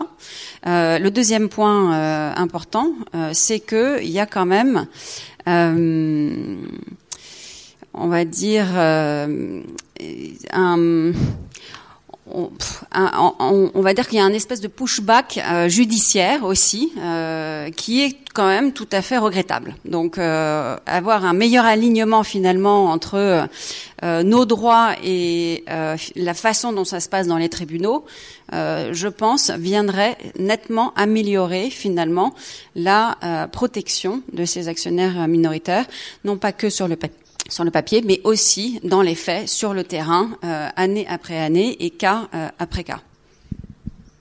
Um, merci Anne-Sophie. I think um, Benjamin, quite quite early on in your um, in your uh, talk he, he wanted to um, to intervene. So ça nous arrive assez fréquemment de faire railler contre, contre, pas nécessairement contre Anne-Sophie bien évidemment, mais, mais, mais de faire railler pour les entreprises contre contre les actionnaires parce qu'il y a, il peut y avoir des désaccords. Bon, moi, enfin, je, on, on, partage à peu près quand même un constat qui est que c'est pas un problème euh, légal dans le sens où ça n'est pas la loi qui fait défaut. La loi est présente, elle est protectrice. Elle est d'ailleurs, en, en, écoutant Robert, beaucoup plus protectrice que ce que vous décrivez en, Allemagne. Les seuils sont plus élevés, la capacité de suspension est beaucoup plus importante, de, de décaler une opération beaucoup plus beaucoup plus nette. Oh, je, je suis pas tout à fait d'accord sur la mise en œuvre. Je pense que, je pense que bien évidemment, je suis pas comptable de toutes les opérations qui se font. Bien, il peut y en avoir des bonnes ou des mauvaises. Ça, c'est, ça, c'est toujours le cas.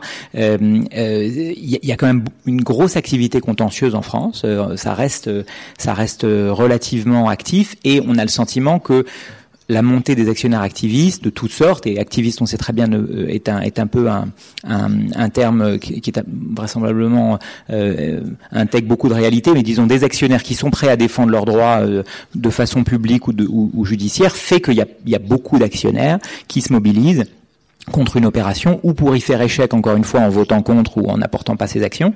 Euh, ça c'est là quand même la première façon de, de faire échec à une opération, c'est de c'est tout simplement obtenir une, une majorité ou une minorité de blocage contre ou effectivement comme comme euh, disait Anne-Sophie euh, d'aller dans les tribunaux. Ça c'est possible et ça se fait déjà très largement si vous prenez l'exemple d'un dossier comme euh, comme Club Med sur lequel moi je vais pas travailler donc je peux m'exprimer librement de fait le contentieux même s'il a été perdu euh, le décalage dans le temps qu'il a occasionné a fait que le prix a été euh, rehaussé de façon massive. Donc il y a eu un effet collatéral du contentieux qui n'est pas de l'avoir euh, gagné ou perdu. Il a été mécaniquement l'opération a été revue Donc, ce que je veux dire, c'est qu'on peut pas non plus dire, c'est pas parce qu'on perd, oui, on perd devant la cour d'appel. La réalité, c'est que c'est pas tant les juges, c'est que l'AMF, elle, a, euh, a contrôle, son contrôle a changé donc le contrôle judiciaire des décisions de l'AMF a un petit peu changé. Donc c'est vrai que statistiquement, Anne-Sophie a raison, le, le, le, succès devant la Cour d'appel est un taux relativement faible. Euh, il y a d'autres voies d'action. Euh, il y a malheureusement en France une utilisation du pénal qui est extrêmement forte, extrêmement dommageable et je pense quasi, euh, euh quasi inefficace aussi dans son principe parce qu'elle elle reporte le calendrier d'une de, de, décision de façon majeure. Mais, mais c'est bien la réalité. On peut pas dire qu'il pas de contentieux en France, il y a beaucoup de contentieux d'actionnaires et ça se fait euh, ça, vraisemblablement plus que dans, que, dans, que dans certains autres pays européens. Um, so Um, uh, thank you, Benjamin. Maybe before uh, completely uh, moving to the topic of enforcement, uh, just still on the substantial aspects of it. So Uh, there's there seems to be at least on this half of the panel a certain agreement that we have um, enough protection that it might be a question then of enforcement or not. Um, Ahmed, are you, are you actually are you on board with this idea that we've done enough to protect minority shareholders? We in, in France there's a better there's there's um, a more favorable system than in Germany. There's no work to be done in terms of um, what the law is. Euh, alors, en, encore une fois, je suis pas un spécialiste des opérations de M&A, donc j'ai pas la vision complète sur euh, ce qui pourrait être euh, changé pour aller dans un sens ou dans un autre. Mais j'ai quelques indices. Euh, alors, je, crois comprendre, en tout cas sur ma culture générale, qu'effectivement on est mieux protégé en France qu'en Allemagne, que les minoritaires sont mieux protégés en France qu'en Allemagne sur les opérations de, de M&A. Euh, je, répondrai euh, de deux façons euh, à votre question. La première, c'est une base objective qu'on peut critiquer ou pas, mais elle existe et elle est partagée partout dans le monde. C'est le classement Doing Business de la Banque mondiale. Qui a pour euh, ranger, pour pardon classer les pays du monde recours à, différents tests et notamment le test de protection des actionnaires minoritaires.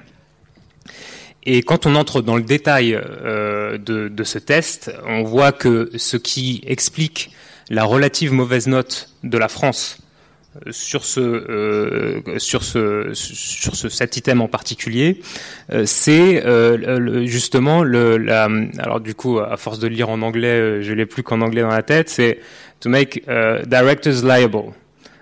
Et comment comment comment le minoritaire peut faire reconnaître ses droits quand il engage la responsabilité euh, des administrateurs.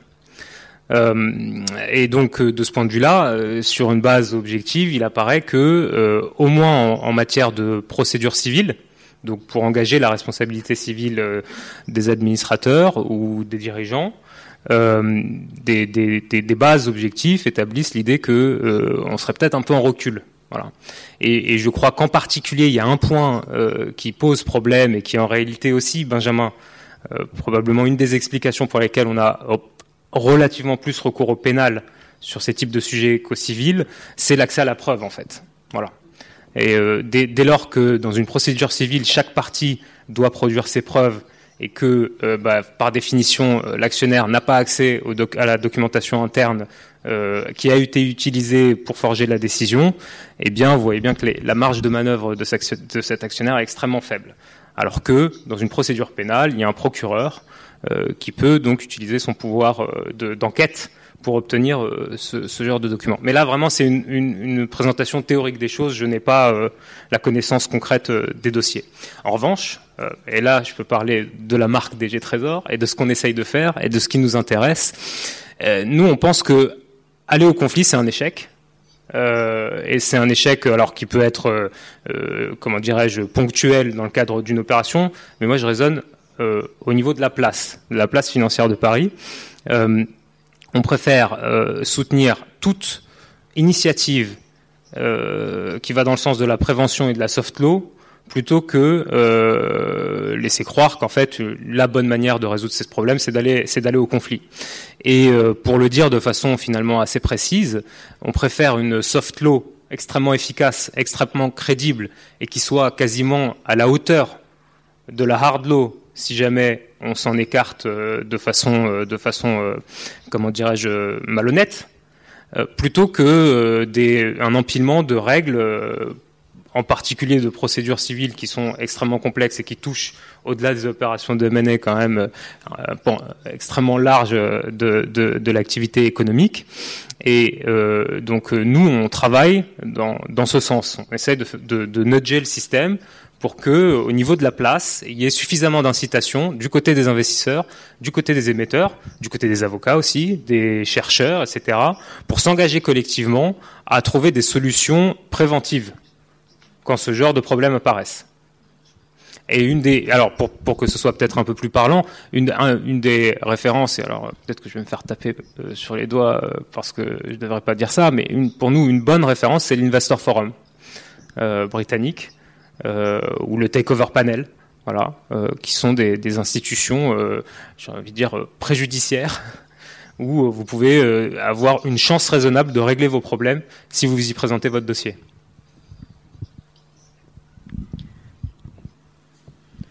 Um, just a, just a follow up on that. So you you basically made um, an, an argument for the importance of soft law and for the importance of mechanisms such as the takeover panel. Um, do you do you think those types of um, or how effective are those types of mechanisms taking into account um, shareholder structure in France? Do you find that companies uh, tend to comply with soft law recommendations? Do they not comply but then offer satisfactory explanations? Is is the market on top of that? Alors, c'est difficile de, de, répondre à cette question puisque c'est un problème euh, d'action collective. C'est-à-dire que moi, si jamais je vous dis, euh, vous me, euh, je vous dis euh, en fait, 80% euh, des sociétés euh, ne sont pas dans le comply et font du, du explain, mais qu'en face vous n'avez aucun investisseur pour suivre et pour dire, bah, pour nous c'est important, pourquoi vous n'avez pas fait ça Le système il tourne en rond, ça sert à rien. donc on a besoin d'un engagement collectif. We need everybody in at the same time. Et et euh, de ce point de vue-là, en réalité, finalement, euh, j'ai presque envie de vous dire, euh, moi, le, le taux de, de, dans un système qui fonctionne bien, qu'on ait euh, 40% de compliance ou 60, c'est presque pas un problème pour moi parce que euh, l'explication, elle est donnée, elle est bonne, et on utilise la marge de manœuvre de la soft law pour justement utiliser ce processus. Mais il faut que cette explication elle serve à quelque chose et que ce soit pas juste un exercice de tick the box. Voilà. Et, euh, et de ce point de vue-là, euh, alors je ne devrais pas le dire sous cette forme, mais ce, qu'on répète systématiquement nous à, nos, interlocuteurs au Trésor, c'est que à chaque fois que vous ne prenez pas au sérieux la soft law, vous vous retrouvez quelques mois après avec une loi qui est mal écrite. Voilà. Donc, euh, donc euh, on pourra continuer à faire cet exercice euh, ad nauseam jusqu'à ce que tout le monde comprenne qu'il est dans l'intérêt de tous, investisseurs, émetteurs, investisseurs qui soient passifs ou activistes, émetteurs qui soient des sociétés familiales ou des sociétés à capital dispersé. Il est dans, l'intérêt de tous d'avoir une soft law qui soit crédible et qui fasse autorité. Um, okay, um. Yeah, so sorry. No, I just wanted to comment on one, word. Uh, a, pour moi, Ahmed, je, suis tout à fait d'accord avec ce qui, a été dit. Évidemment, euh, un, procès est l'échec par définition d'une opération, mais au-delà de la soft law, il y, y a la question de l'engagement actionnarial qui a été évoquée dans le précédent panel, parce que par définition, pour les grandes entreprises aujourd'hui, on voit bien que cet engagement est une réalité. Il y a des contacts extrêmement fréquents, et donc on a très peu de cas dans lesquels on se dit une opération qui véritablement est, problématique. Il y a toujours, là-dessus là, je rejoins Anne-Sophie, il y a toujours des cas problématiques et c'est normal, la place peut pas par définition être à 100% sur tous les dossiers euh, euh, considérés comme euh, parfaite et qu'il n'y a aucun, aucune marge de manœuvre. Moi, je dirais tout à fait d'accord sur la question de la soft law. Il y a soft law et discussion avec les actionnaires qui permet en principe d'intégrer leurs préoccupations et de ne pas se retrouver avec un cas dans lequel on présente un projet, qu'il soit d'ailleurs fusion acquisition ou autre et qui n'a pas été euh, qui n'intègre pas les préoccupations euh, euh, des, actionnaires. Les sociétés qui font ça généralement sont des sociétés qui se sont un petit peu embastillées, qui ont refusé d'intégrer et de dialoguer avec leurs actionnaires et qui un jour sortent un projet quel qu'il soit, euh, que ce soit un projet de rémunération, un projet de M&A, et, et, qui effectivement donne lieu à une contestation très forte. Mais généralement, cette contestation, elle aurait pu être anticipée. Elle aurait pu être, euh, et, et, et s'ils s'étaient posé la question plus en amont, vraisemblablement, ils auraient vu arriver euh, le, le risque de contestation de façon assez claire. Just, uh, just for a second, I think Robert uh, wanted to. Yes. I just Um, wanted to say yeah. something about the soft law versus the hard law uh, discussion, if, if I may. Uh, in in Germany, as I des- described, you know, we have the the options for your litigation have been have been er- eroded. So uh, then it is harder to kind of say, oh, we're going to go now to a soft law approach. And uh, just to give you background on how this has worked in Germany so far. I mean, we have had a corporate governance codex group, uh, in, you know, in place for decades, basically, in Germany to implement um, better corporate governance in, in our in our corporations, and. I, if I say there was mixed success with it, I'm probably overstating the, the success of it. Another example is uh, if you look at let's say the um, the amount of, of women that uh, are supposed to be in leadership positions in the uh, supervisory board, there was a hard law implemented saying we need 30 percent uh, women in supervisory boards. This is met now. We are just at 30, 31 percent or something. And the soft law says we would like to have that as well on the management board. There we have 12 percent. So it, it, it is not really super efficient, in my opinion. Plus, I've lived in the United States and worked there for a long time, and I've found, found that real kind of results usually come from uh, litigation and from the possibility of litigation. But even though I do favor this kind of, you know, moderated arbitration thing saying, okay, let's let's talk about it, let's see if we can do it. But at the end of the day, for shareholders, it's a, it's a value uh, aspect, and the value aspect can decline over time, and and they can lose their positions. So I I am a little skeptic about the soft law approach.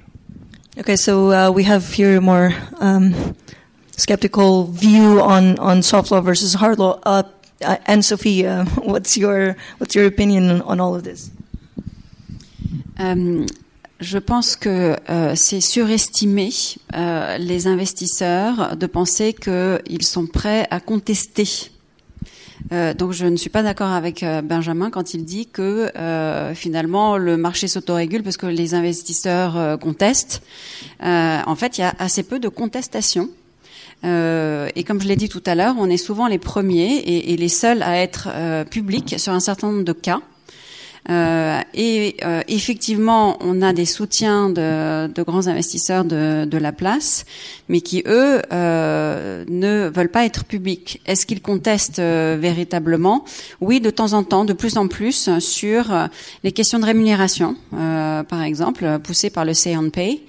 Euh, mais effectivement, euh, ça va être intéressant de voir comment euh, tout cela va évoluer dans les prochaines années et jusqu'où peut aller cette cette contestation et jusqu'où finalement ça peut peut-être rééquilibrer le rapport entre dans certains cas, hein, pas tous les cas, mais le rapport entre les entreprises euh, et, et, les investisseurs. Donc, euh, bien sûr, euh, dans la plupart des cas, tout se passe bien. Ce qui est intéressant, c'est quand il y a un conflit d'intérêts et euh, un traitement défavorable des actionnaires minoritaires, euh, dont on va peut-être pouvoir parler avec les, les conventions réglementées.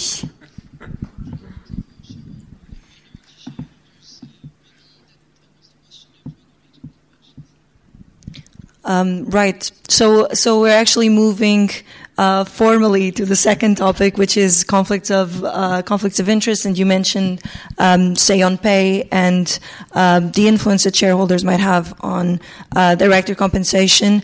Um, do you feel like there could be there could be any sort of progress made in the law in this in this regard, Ahmed? Um, merci, euh, Clara. Um, deux façons, encore une fois, pardon, c'est très binaire de, de, répondre à la question. Une façon euh, générale, qui est euh, le fait que je vais poser une thèse que je défends pour les gens qui me connaissent euh, depuis un bon bout de temps. Je pense que l'engagement actionnarial est parti pour s'installer durablement. Voilà. Donc ça, ça va changer la donne. On va pas s'en apercevoir euh, là dans cette campagne d'assemblée générale peut-être, mais le, le trend, la, la, traveling direction, comme disent nos amis britanniques, elle, elle va dans ce sens. Et euh, pour euh, parler de la question des conventions réglementées, euh, qui pour moi, encore une fois, mais c'est mon opinion personnelle, la question majeure de la gouvernance, vraiment, parce qu'elle est l'incarnation pre presque la plus parfaite du problème du conflit d'intérêts. Donc le conflit d'intérêt, euh, je vous épargne les détails, mais c'est tout simplement quand euh, vous représentez un intérêt et que votre intérêt propre est différent ou que vous avez personnellement, parce que ça arrive, euh, deux intérêts contradictoires. La convention réglementée, de la même manière, je ne vais pas vous faire l'affront de, de, vous dire ce que c'est, mais vous voyez très bien que dans un contexte de groupe, par exemple, et c'est d'ailleurs une des raisons pour lesquelles aussi on a des, on institutionnalise en Allemagne le rapport de domination dans, euh, dans ces contrats de domination. Euh, dans un contexte de groupe, vous voyez bien qu'une convention réglementée, euh, potentiellement, va vous permettre d'extraire de la valeur euh, d'une société pour la remonter à la holding par des, pour des raisons de, de, management fees ou des conventions de services partagés, etc., qui font que ces conventions peuvent léser les actionnaires euh, qui ne contrôlent pas la société qui est partie à cette, cette convention. Euh, et, euh, bah, et, bien typiquement, pour, adopter ce genre de convention, vous avez besoin de, règles d'approbation euh, particulièrement strictes, des garde-fous euh, qui permettent de garantir que le droit des actionnaires euh, qui ne contrôlent pas la société sera préservé. Et alors là, pour le coup, une illustration, la directive droit des actionnaires à venir, qu'on qu va transposer en France dans les prochains mois, eh bien, elle part du principe, en fait, que ces opérations, honnêtement, sont suspectes par nature et qu'il faut, euh, euh, dans ces circonstances, particulièrement prendre le soin de préserver le droit des actionnaires minoritaires. Et j'en donnerai euh, deux illustrations, des choses que peut-être tous n'ont pas vues, mais qui, de mon point de vue, vont avoir un impact euh, majeur. Premièrement, désormais, enfin, quand on transposera la directive, les annonces, les, conventions réglementées devront être annoncées à l'occasion de la conclusion de l'accord.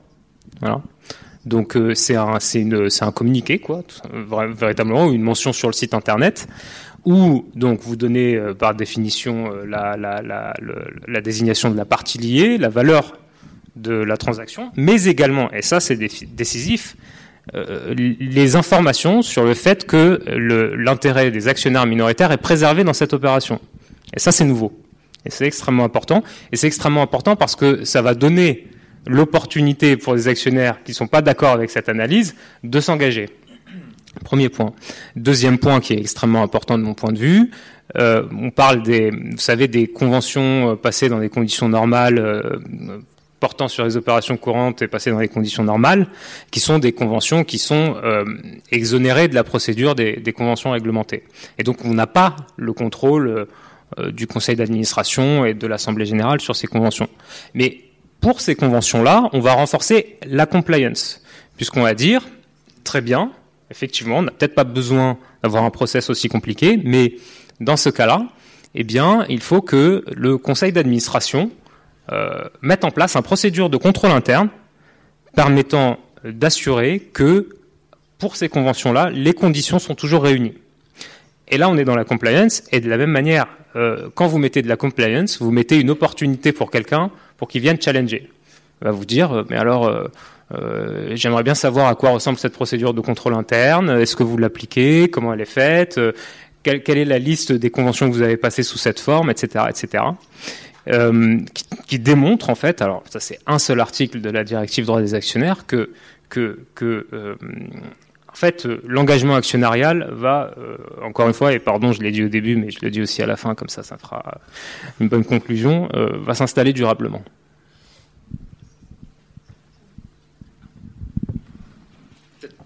Peut-être que uh, thank you. Vous réagir. Euh, alors, euh, sur ces conventions réglementées, euh, je pense que tout le monde est d'accord pour dire qu'il y a un, réel sujet quand on, s'intéresse au cas des, actionnaires minoritaires. Nous, on voit, même si la directive va, très clairement dans, le bon sens, on voit deux sujets. Le premier sujet, c'est que l'actionnaire de, de, référence, qui très souvent veut passer cette réglementation, cette pardon convention réglementée sur sa fille, eh bien, euh, il peut voter. Euh, et donc, euh, dans un cas comme, par exemple, Altis, avec euh, sa fille SFR, euh, quand euh, ils essaient de, de, passer une convention réglementée euh, sous la forme de on va mettre en place un nouveau management fee pour rémunérer le savoir-faire d'Altis et on va ponctionner en fait entre 2 et 4% du chiffre d'affaires euh, de notre fille euh, SFR et qu'on sait que donc à l'époque où cette convention réglementée a, a, a, il y a eu cette tentative de mise en place à l'époque quand on sait que euh, Altis détenait euh, 78% de sa fille SFR et donc pouvait se prononcer sur euh, cette convention réglementée, on se dit en tant que minoritaire qu'on peut pas faire grand chose pour essayer euh, que cette convention ne, soit pas passée. Euh, donc ça c'est le premier point. Le deuxième point, c'est sur ce qui est disclosé, ce qui est reporté au marché euh, sur ces conventions réglementées, notamment dans les rapports annuels. Euh, c'est souvent, donc c'est une obligation, mais le résultat, c'est que dans les faits, c'est souvent assez lapidaire ce qu'on voit. Et euh, je vais prendre un exemple, qui est le cas d'Euro Disney, qui année après année reporte donc toutes ces conventions réglementées pour un, un montant total d'à peu près 20 000 euros. Alors juste, je rappelle, Euro Disney, filiale européenne de la société américaine euh, Walt Disney. Euh, cette société euh, a trois contrats principaux avec sa maison mère, un contrat de, de, management, un contrat de royalties et un contrat de, de développement.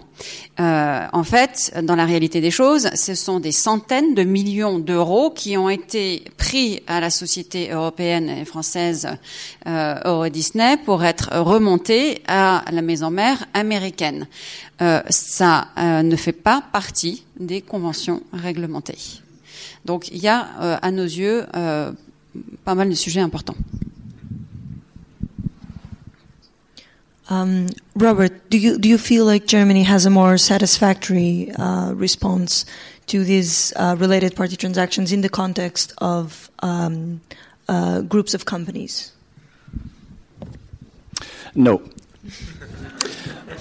I, w- I would like to refer to what Ahmed said about the um, the you know World Bank ratings, doing business and so forth. And Germany has a very low.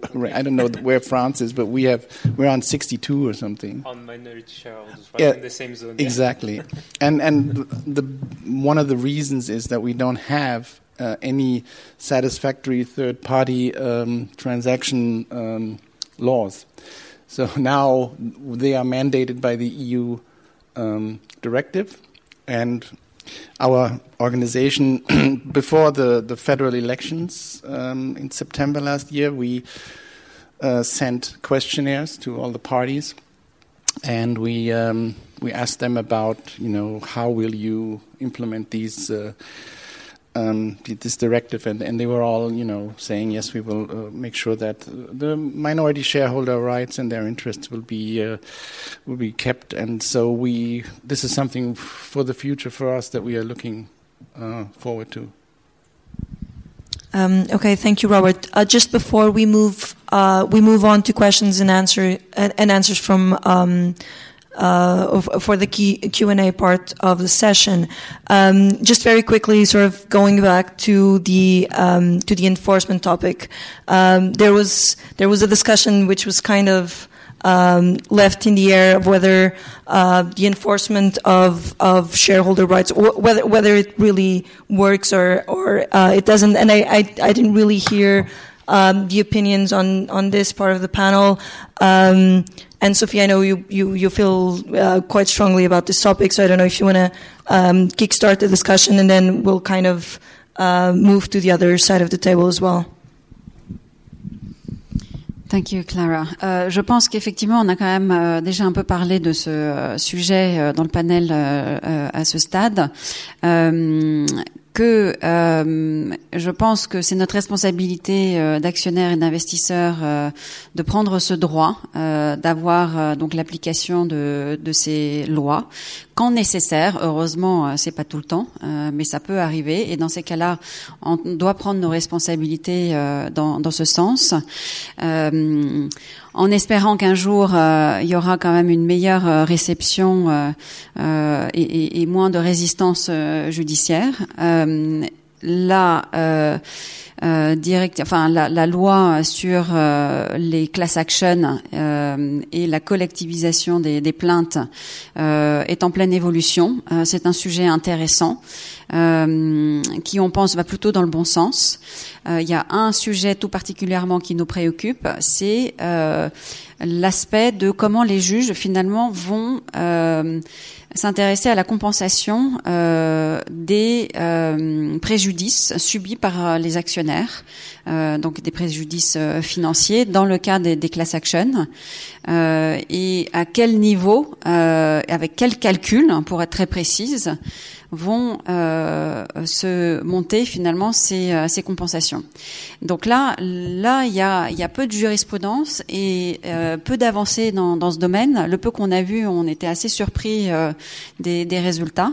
Donc euh, à suivre, en tout cas, c'est un point intéressant à suivre dans les prochains mois, années sur ce point, justement, Anne-Sophie, je pense que la, nos interlocuteurs tout désignés qui connaissent bien le fonctionnement du système judiciaire américain euh, peuvent nous éclairer sur euh, la capacité que peuvent avoir euh, les juges français euh, par rapport euh, à ce qui est fait aux États-Unis, à entrer dans les sujets un peu difficiles de valorisation et de, de, de, de, de pricing et de d'estimation des, des montants de préjudice dans ces conflits euh, c'est un peu le sujet. Enfin, moi, enfin, je peux juste une introduction. Moi, je, je, je, je comprends très bien Anne-Sophie. Elle défend, défend les minoritaires et, et c'est tout à fait, euh, tout à fait honorable. Dans certains cas, il y a des choses, des dossiers qui sont tout à fait emblématiques et c'est normal je pense globalement judiciariser la vie de l'entreprise pour moi est une énorme erreur. Hein. Je pense qu'on y sera tous perdants si on considère qu'on va ouvrir les vannes du contentieux et que on s'emporte, que tout le monde s'emportera mieux. Je, je pense c'est une erreur,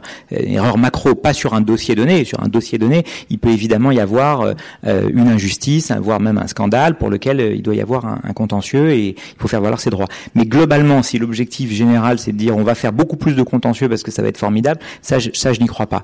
Le, le et, et l'exemple du pénal que tu évoquais. Pourquoi on va, pourquoi euh, les minoritaires ou certains vont au pénal? Parce que c'est gratuit, donc ça veut dire que c'est nous qui payons euh, la recherche de la preuve. Si c'est gratuit, c'est que c'est le, juge d'instruction qui le fait euh, pour le compte d'une partie privée. Bon, c'est faisable. La loi le permet, donc je ne veux pas critiquer. La loi, la loi est ce qu'elle est, mais on a des dossiers qui sont en chambre de, en chambre de depuis 10 ans, 20 ans. Donc, je veux dire, y a au moment, il y a une question quand même d'intérêt général qui est de savoir si 20 ans après avoir une décision, est-ce que ça a encore un sens.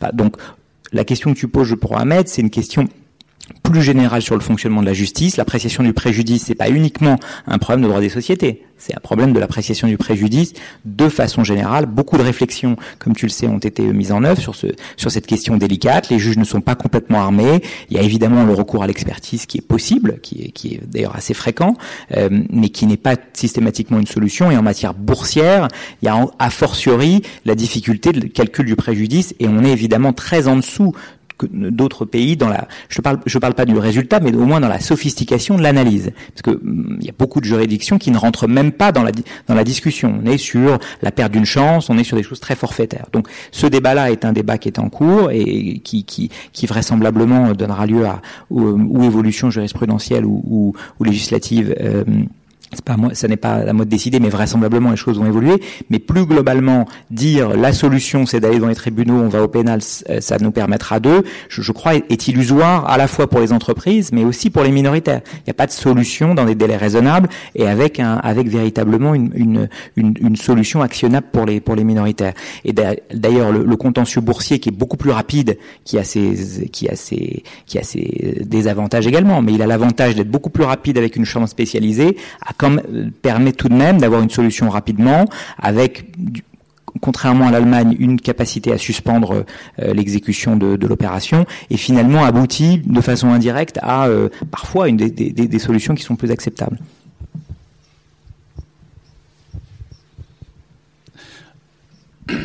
Um, yes, I, I, wanted to add to uh, to this uh, topic. If you you have to kind of separate between you have to separate between um, uh, if you if you litigate a decision or you you litigate a structural measure or whatnot, or if you uh, litigate something that I would define as corporate wrongdoing. Um, let's say, in, and we haven't mentioned the Volkswagen yet today. Why not? So I will mention it. Volkswagen scandal, diesel scandal has kind of turboed the, the German discussion on um, class actions, and now uh, our government has said, okay, we we need a, a reform of, of, of our class action uh, there is no reform of that law because they don't exist, but they want to implement new ones. And it will be uh, similar to what the EU is, is proposing now, a, a so-called, I would call it, you know, declaratory model uh, litigation where you obtain uh, not necessarily a, um, a verdict on, on, on, on compensation, but a verdict on fault. And then with that, then you can hopefully get a, an, an, expedited litigation going uh, to, for compensation. That's for consumers. For the uh, for the for the shareholders, and that, that's what we're kind of focusing on here.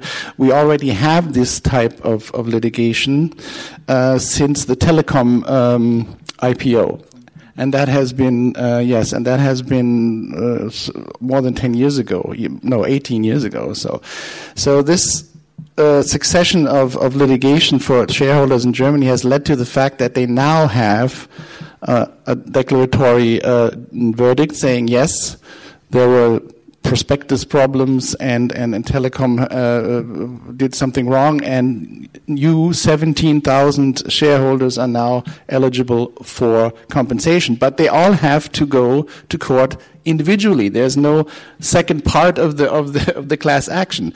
So now the courts uh, are facing 17,000 individual uh, uh, claims. So how can that work? We, we have, uh, you know, made a little ca- calculation. It it will work, but it will take uh, something like uh, a hundred years or so. I don't know. It's a very long time. So it's it's it's not usable.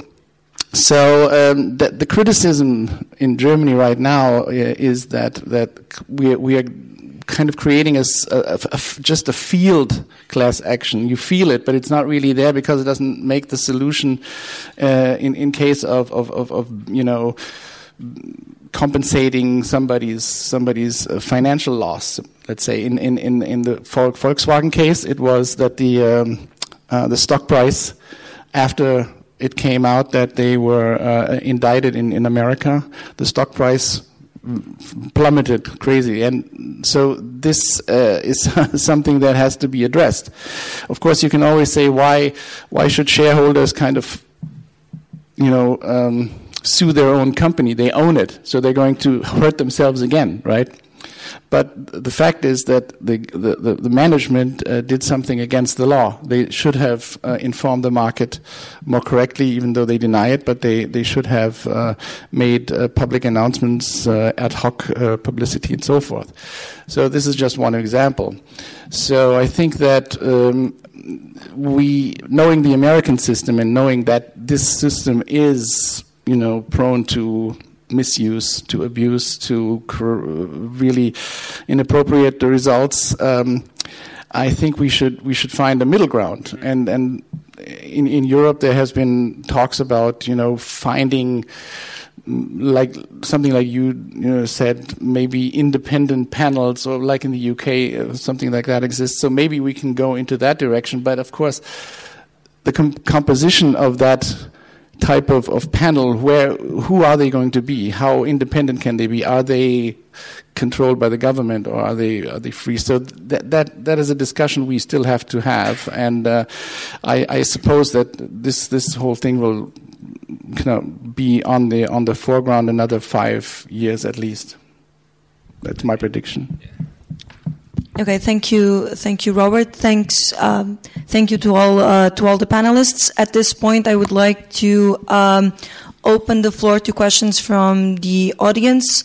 So, if you want to ask a question in English or or in French, just raise your hand, and uh, someone will come to you with a microphone. Yeah. Okay. So, uh, if there's. I think a microphone is coming.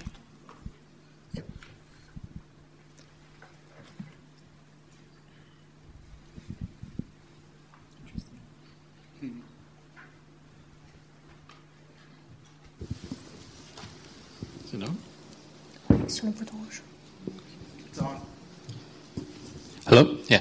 Uh, Anne-Sophie, you, you said that oftentimes you are the first and sometimes the only um, shareholder to uh, become vocal about issues, uh, but that oftentimes investors do join. Um, what are some of the reasons why they uh, joined or are reluctant or timid to, to join, and how do you compare that uh, between the different markets where you've been active?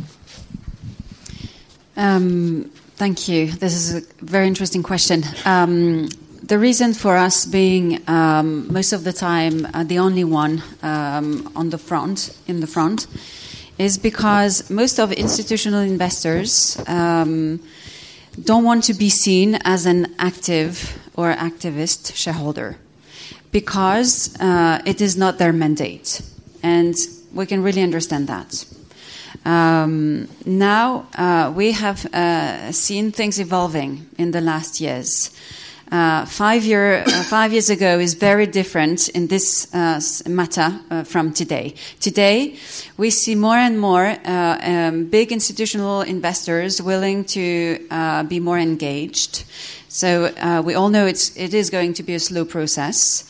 Uh, it will not mean that it will go public about these matters, but it means that they will look more and more into these ESG subjects, and in particular, we are at CM very uh, keen on the G, on the governance aspects, and we more and more collaborate with big institutional investors. again, not in the public manner, but um, there is um, an evolution uh, we uh, think is very encouraging, and uh, we look forward for, for the rest. Now, the rest of the European countries States. Um, in the UK, uh, they seem uh, more advanced. Uh, in the Nordic countries as well. Um, and uh, France is really catching up uh, quite fast, and we're very happy to see that. Um, yeah. So okay. Yeah. Juste une, une question sur. euh, je, je suis l'un des élèves du, du, du professeur Pietro Costa.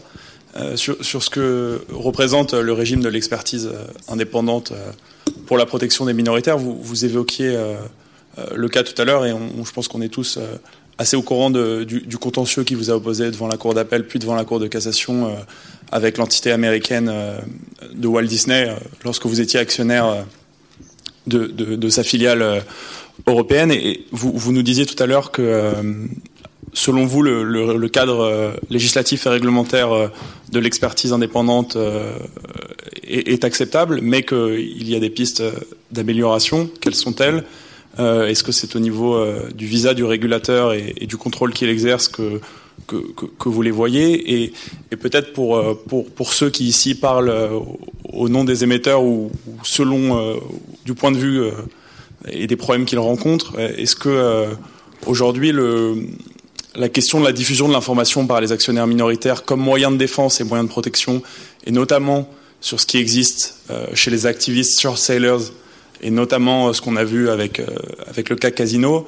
Est-ce que vous pensez, et je m'adresse là aussi au Trésor, que le cadre de la, la diffusion d'informations trompeuses est aujourd'hui opérant lorsqu'on voit qu'un un cas de vieux de 3 ans n'a toujours pas été traité par les, services de l'AMF Est-ce qu'à ce niveau-là aussi, il y a une nécessité, euh, cette fois-ci, de ne protéger non pas les, minoritaires, mais les émetteurs face à des pratiques euh, qui peuvent être extrêmement nocives pour eux? Euh, je vais commencer sur la première partie de, votre question concernant les, experts indépendants. On a eu euh, des discussions, on a fait partie de euh, euh, think tank qui nous ont mis nous investisseurs en face des experts indépendants. Le but était de, trouver des voies d'amélioration pour que finalement ces expertises servent vraiment à quelque chose. Donc au Royaume-Uni, la situation est très différente. Puisque l'expert indépendant il n'est pas payé par la société cible et euh, il est nommé par euh, le UK Takeover Panel euh, déjà pour commencer. Donc la première question c'est est-ce que euh, le régulateur boursier devrait euh, nommer euh, elle-même le euh, l'expert indépendant? C'est une première piste, euh, mais qui visiblement n'a pas l'air de, de vraiment, euh, on va dire, suivre son cours. Donc peut-être qu'une deuxième piste, peut-être moins en- engageante pour le régulateur, euh, serait d'avoir une liste, au moins une liste d'experts indépendants dans laquelle les sociétés engagées dans des opérations de fusion-acquisition pourraient euh, euh, donc choisir avec des revues, par exemple annuelles, de la qualité des expertises indépendantes menées. Euh, pour l'instant, euh, ça n'a pas beaucoup avancé, mais euh, ce sont des, des pistes de réflexion. La troisième piste de réflexion, c'est de systématiser euh, davantage la l'approche multi-critères en termes de valorisation, parce que finalement, il est laissé pas mal de liberté à ces experts indépendants de choisir une ou l'autre méthode qui finalement va arranger. Euh, probablement pas les actionnaires minoritaires, mais en tout cas, euh, dans certains cas, euh, les, les sociétés. Euh, voilà pour les quelques pistes. Euh, sur le short selling, après je passerai la parole à, à Ahmed. Le short selling très rapidement, l'activisme short. Nous, on n'adhère pas beaucoup parce qu'on trouve que effectivement, il y a, c'est pas assez réglementé. Nous, ce qu'on remet en question dans, dans ce genre d'activité, c'est que ces short-sellers, ils se créent leur propre euh, opportunité en quelque sorte. Donc en gros, ils prennent une position short, par exemple dans, dans Casino, et ensuite ils émettent un rapport sur lequel ils remettent en question beaucoup d'aspects euh, de, la société, et le cours de bourse baisse, et donc ils gagnent de l'argent. Euh, je ne parle pas de la qualité de la recherche hein, de euh, Muddy Waters en, en, dans cet état de, dans ce cas-là particulier, parce que c'était extrêmement poussé et recherché. Donc, je ne remets pas en question la qualité de, de leur recherche. Je remets juste, je pose la question de est-ce que le système est suffisamment euh, euh, protégé pour faire face à ce genre de, de short-seller? Alors, merci pour votre question. C'est une question qui est extrêmement compliquée et qui, en fait, euh, pose le doigt vraiment clairement au, centre du problème et, je vais essayer d'expliquer pourquoi. Euh, D'abord, pour, pour euh, alors c'est pas vous que je vais apprendre, vous devez connaître ça par cœur. Euh, il y a des obligations de disclosure sur les franchissements de seuil, sur les positions short, etc. qui existent. Là, le débat il est paramétrique en fait. Hein. C'est est-ce qu'on va plus bas, plus haut, à quoi ça sert et quelle information ça révèle au marché, quelle est la pertinence de l'information qui est révélée au marché. Bon, de mon point de vue, un franchissement de seuil à 1%, à 5%, si l'activiste il est en train de, de, de, construire sa position, finalement, ce qui va se passer, c'est que on va avoir des, des, des, passagers clandestins qui vont euh, qui vont également se positionner et qui vont rendre l'opération plus compliquée. Donc, euh, en fait, euh, il n'y a aucune action qui est unidirectionnelle. C'est toujours c'est toujours très ambivalent. Quoi. Quand on va dans un sens, en fait, on, on provoque des déséquilibres par rapport par rapport à d'autres acteurs. Sur la question du, du, du, après, de, puisqu'on parle de cette opération qui peut-être nous a tous traumatisés, euh, Casino, il y a, il faut, euh, comme, comme le disait Benjamin tout à l'heure, euh, faire la part des choses entre ce qui relève d'un défaut structurel, et juste ce qui relève en fait d'une opération euh, qui, qui, pourrait être qualifiée de délictueuse, euh, voilà, parce que ce qu'on peut pas, euh, on peut pas au niveau d'une place garantir que 100% des opérations seront régulières par rapport par rapport à la, à la réglementation.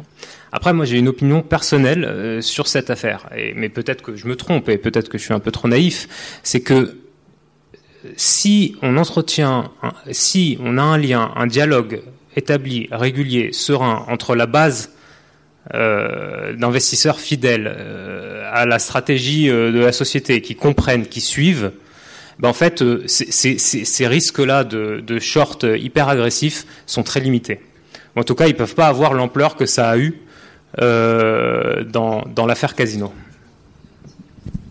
Um, thank you. Um, I think we have time for one last uh, question. Oui, alors je, je excusez-moi, donc Marie-Jeanne Pasquette, minoritaire.com pour ceux qui n'étaient pas là tout à l'heure. Euh, j'ai, moi, j'ai un avis aussi. Je me permets de le donner. Hein. Je regarde euh, toutes les opérations d'activisme qui passent et donc euh, sur ces questions qui ont été posées là, j'ai aussi un avis. Alors sur l'évaluation, moi, j'ai réfléchi aussi euh, parce que j'ai regardé notamment une opération faite par des un, recours contre l'avis de conformité de l'AMF euh, fait devant la, cour d'appel et où euh, des actionnaires individuels ont été, euh, c'était le cas euh, Nokia, Alcatel Nokia, où des actionnaires individuels ont été eux aussi donc le prix et l'expert indépendant. Enfin, il y a eu, y a eu un, tas de choses là-dessus. Et on s'est posé la question. Et moi, j'ai une autre solution. Enfin, je ne sais pas la prétention d'avoir la solution, mais il y a une autre solution qui avait été proposée, notamment au moment du, je crois, rapport Nolo c'était il y a très longtemps, c'était Le Petit ou Nolo, je sais plus, qui avait fait un groupe de travail sur euh, l'expertise indépendante, et, eux avaient proposé quelque chose qui me semblait intéressant. Euh, c'est-à-dire qu'il y ait un espèce de comité de sages qui, une fois que l'AMF avait, reçu euh, l'expertise indépendante, on sait que l'AMF, et c'est eux qui l'ont dit, hein, c'est Monsieur Ramex qui l'a dit, l'AMF ne se prononce pas, l'AMF, c'est bon, c'est dur de dire ça, mais ce ne sont pas des financiers. Ils se prononcent sur le droit, mais ils se prononcent, ou la réglementation, mais ils ne se prononcent pas sur la valorisation. Donc c'est ce qui m'a été répondu.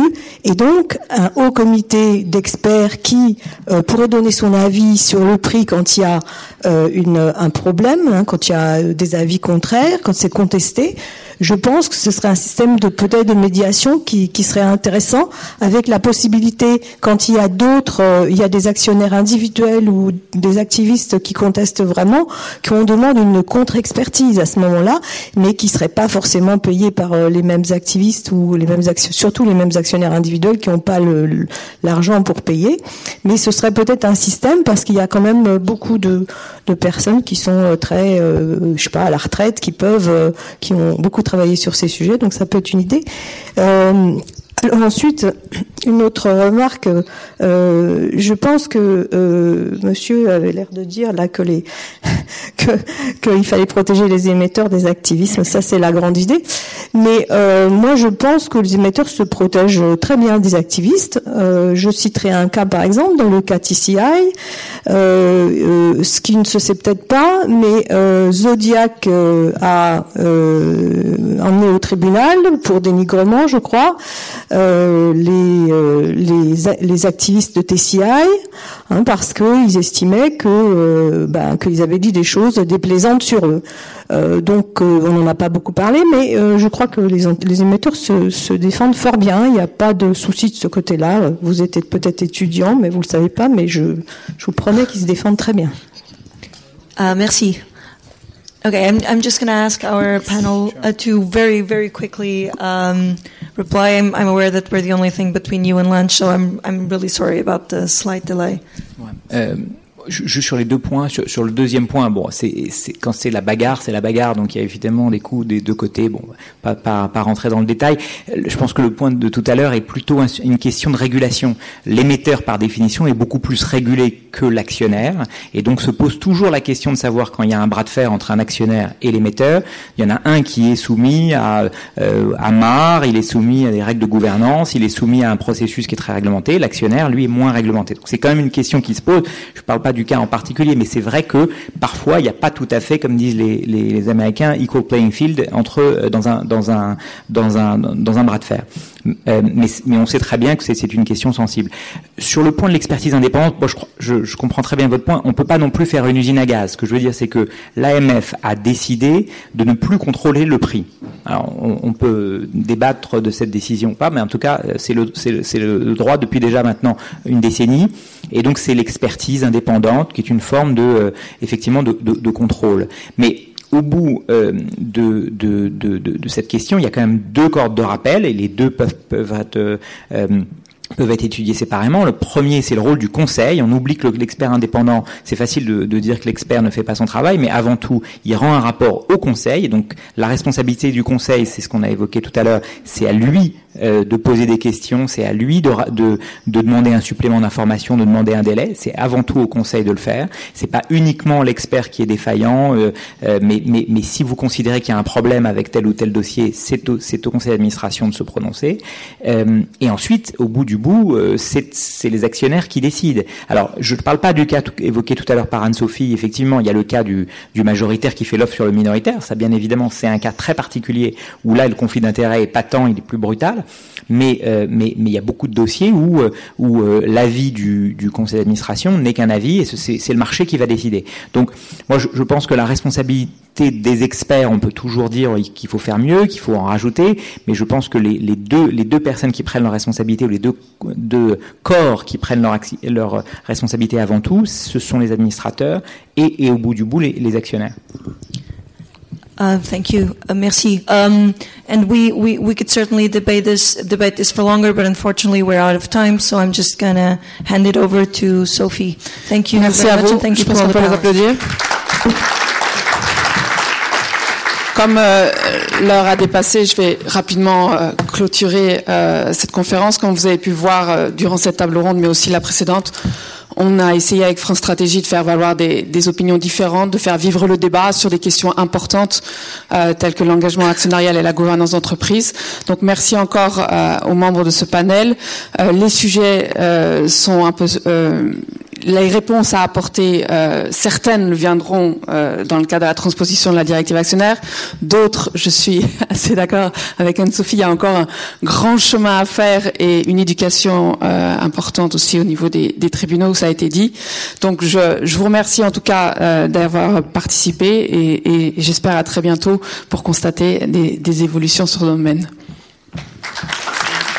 Et je voudrais aussi remercier, pardon, euh, encore une fois nos sponsors qui, qui ont par, permis aussi que cet événement se tienne et évidemment France Stratégie euh, pour son accueil. Retrouvez tous les podcasts de France Stratégie sur www.stratégie.gouv.fr.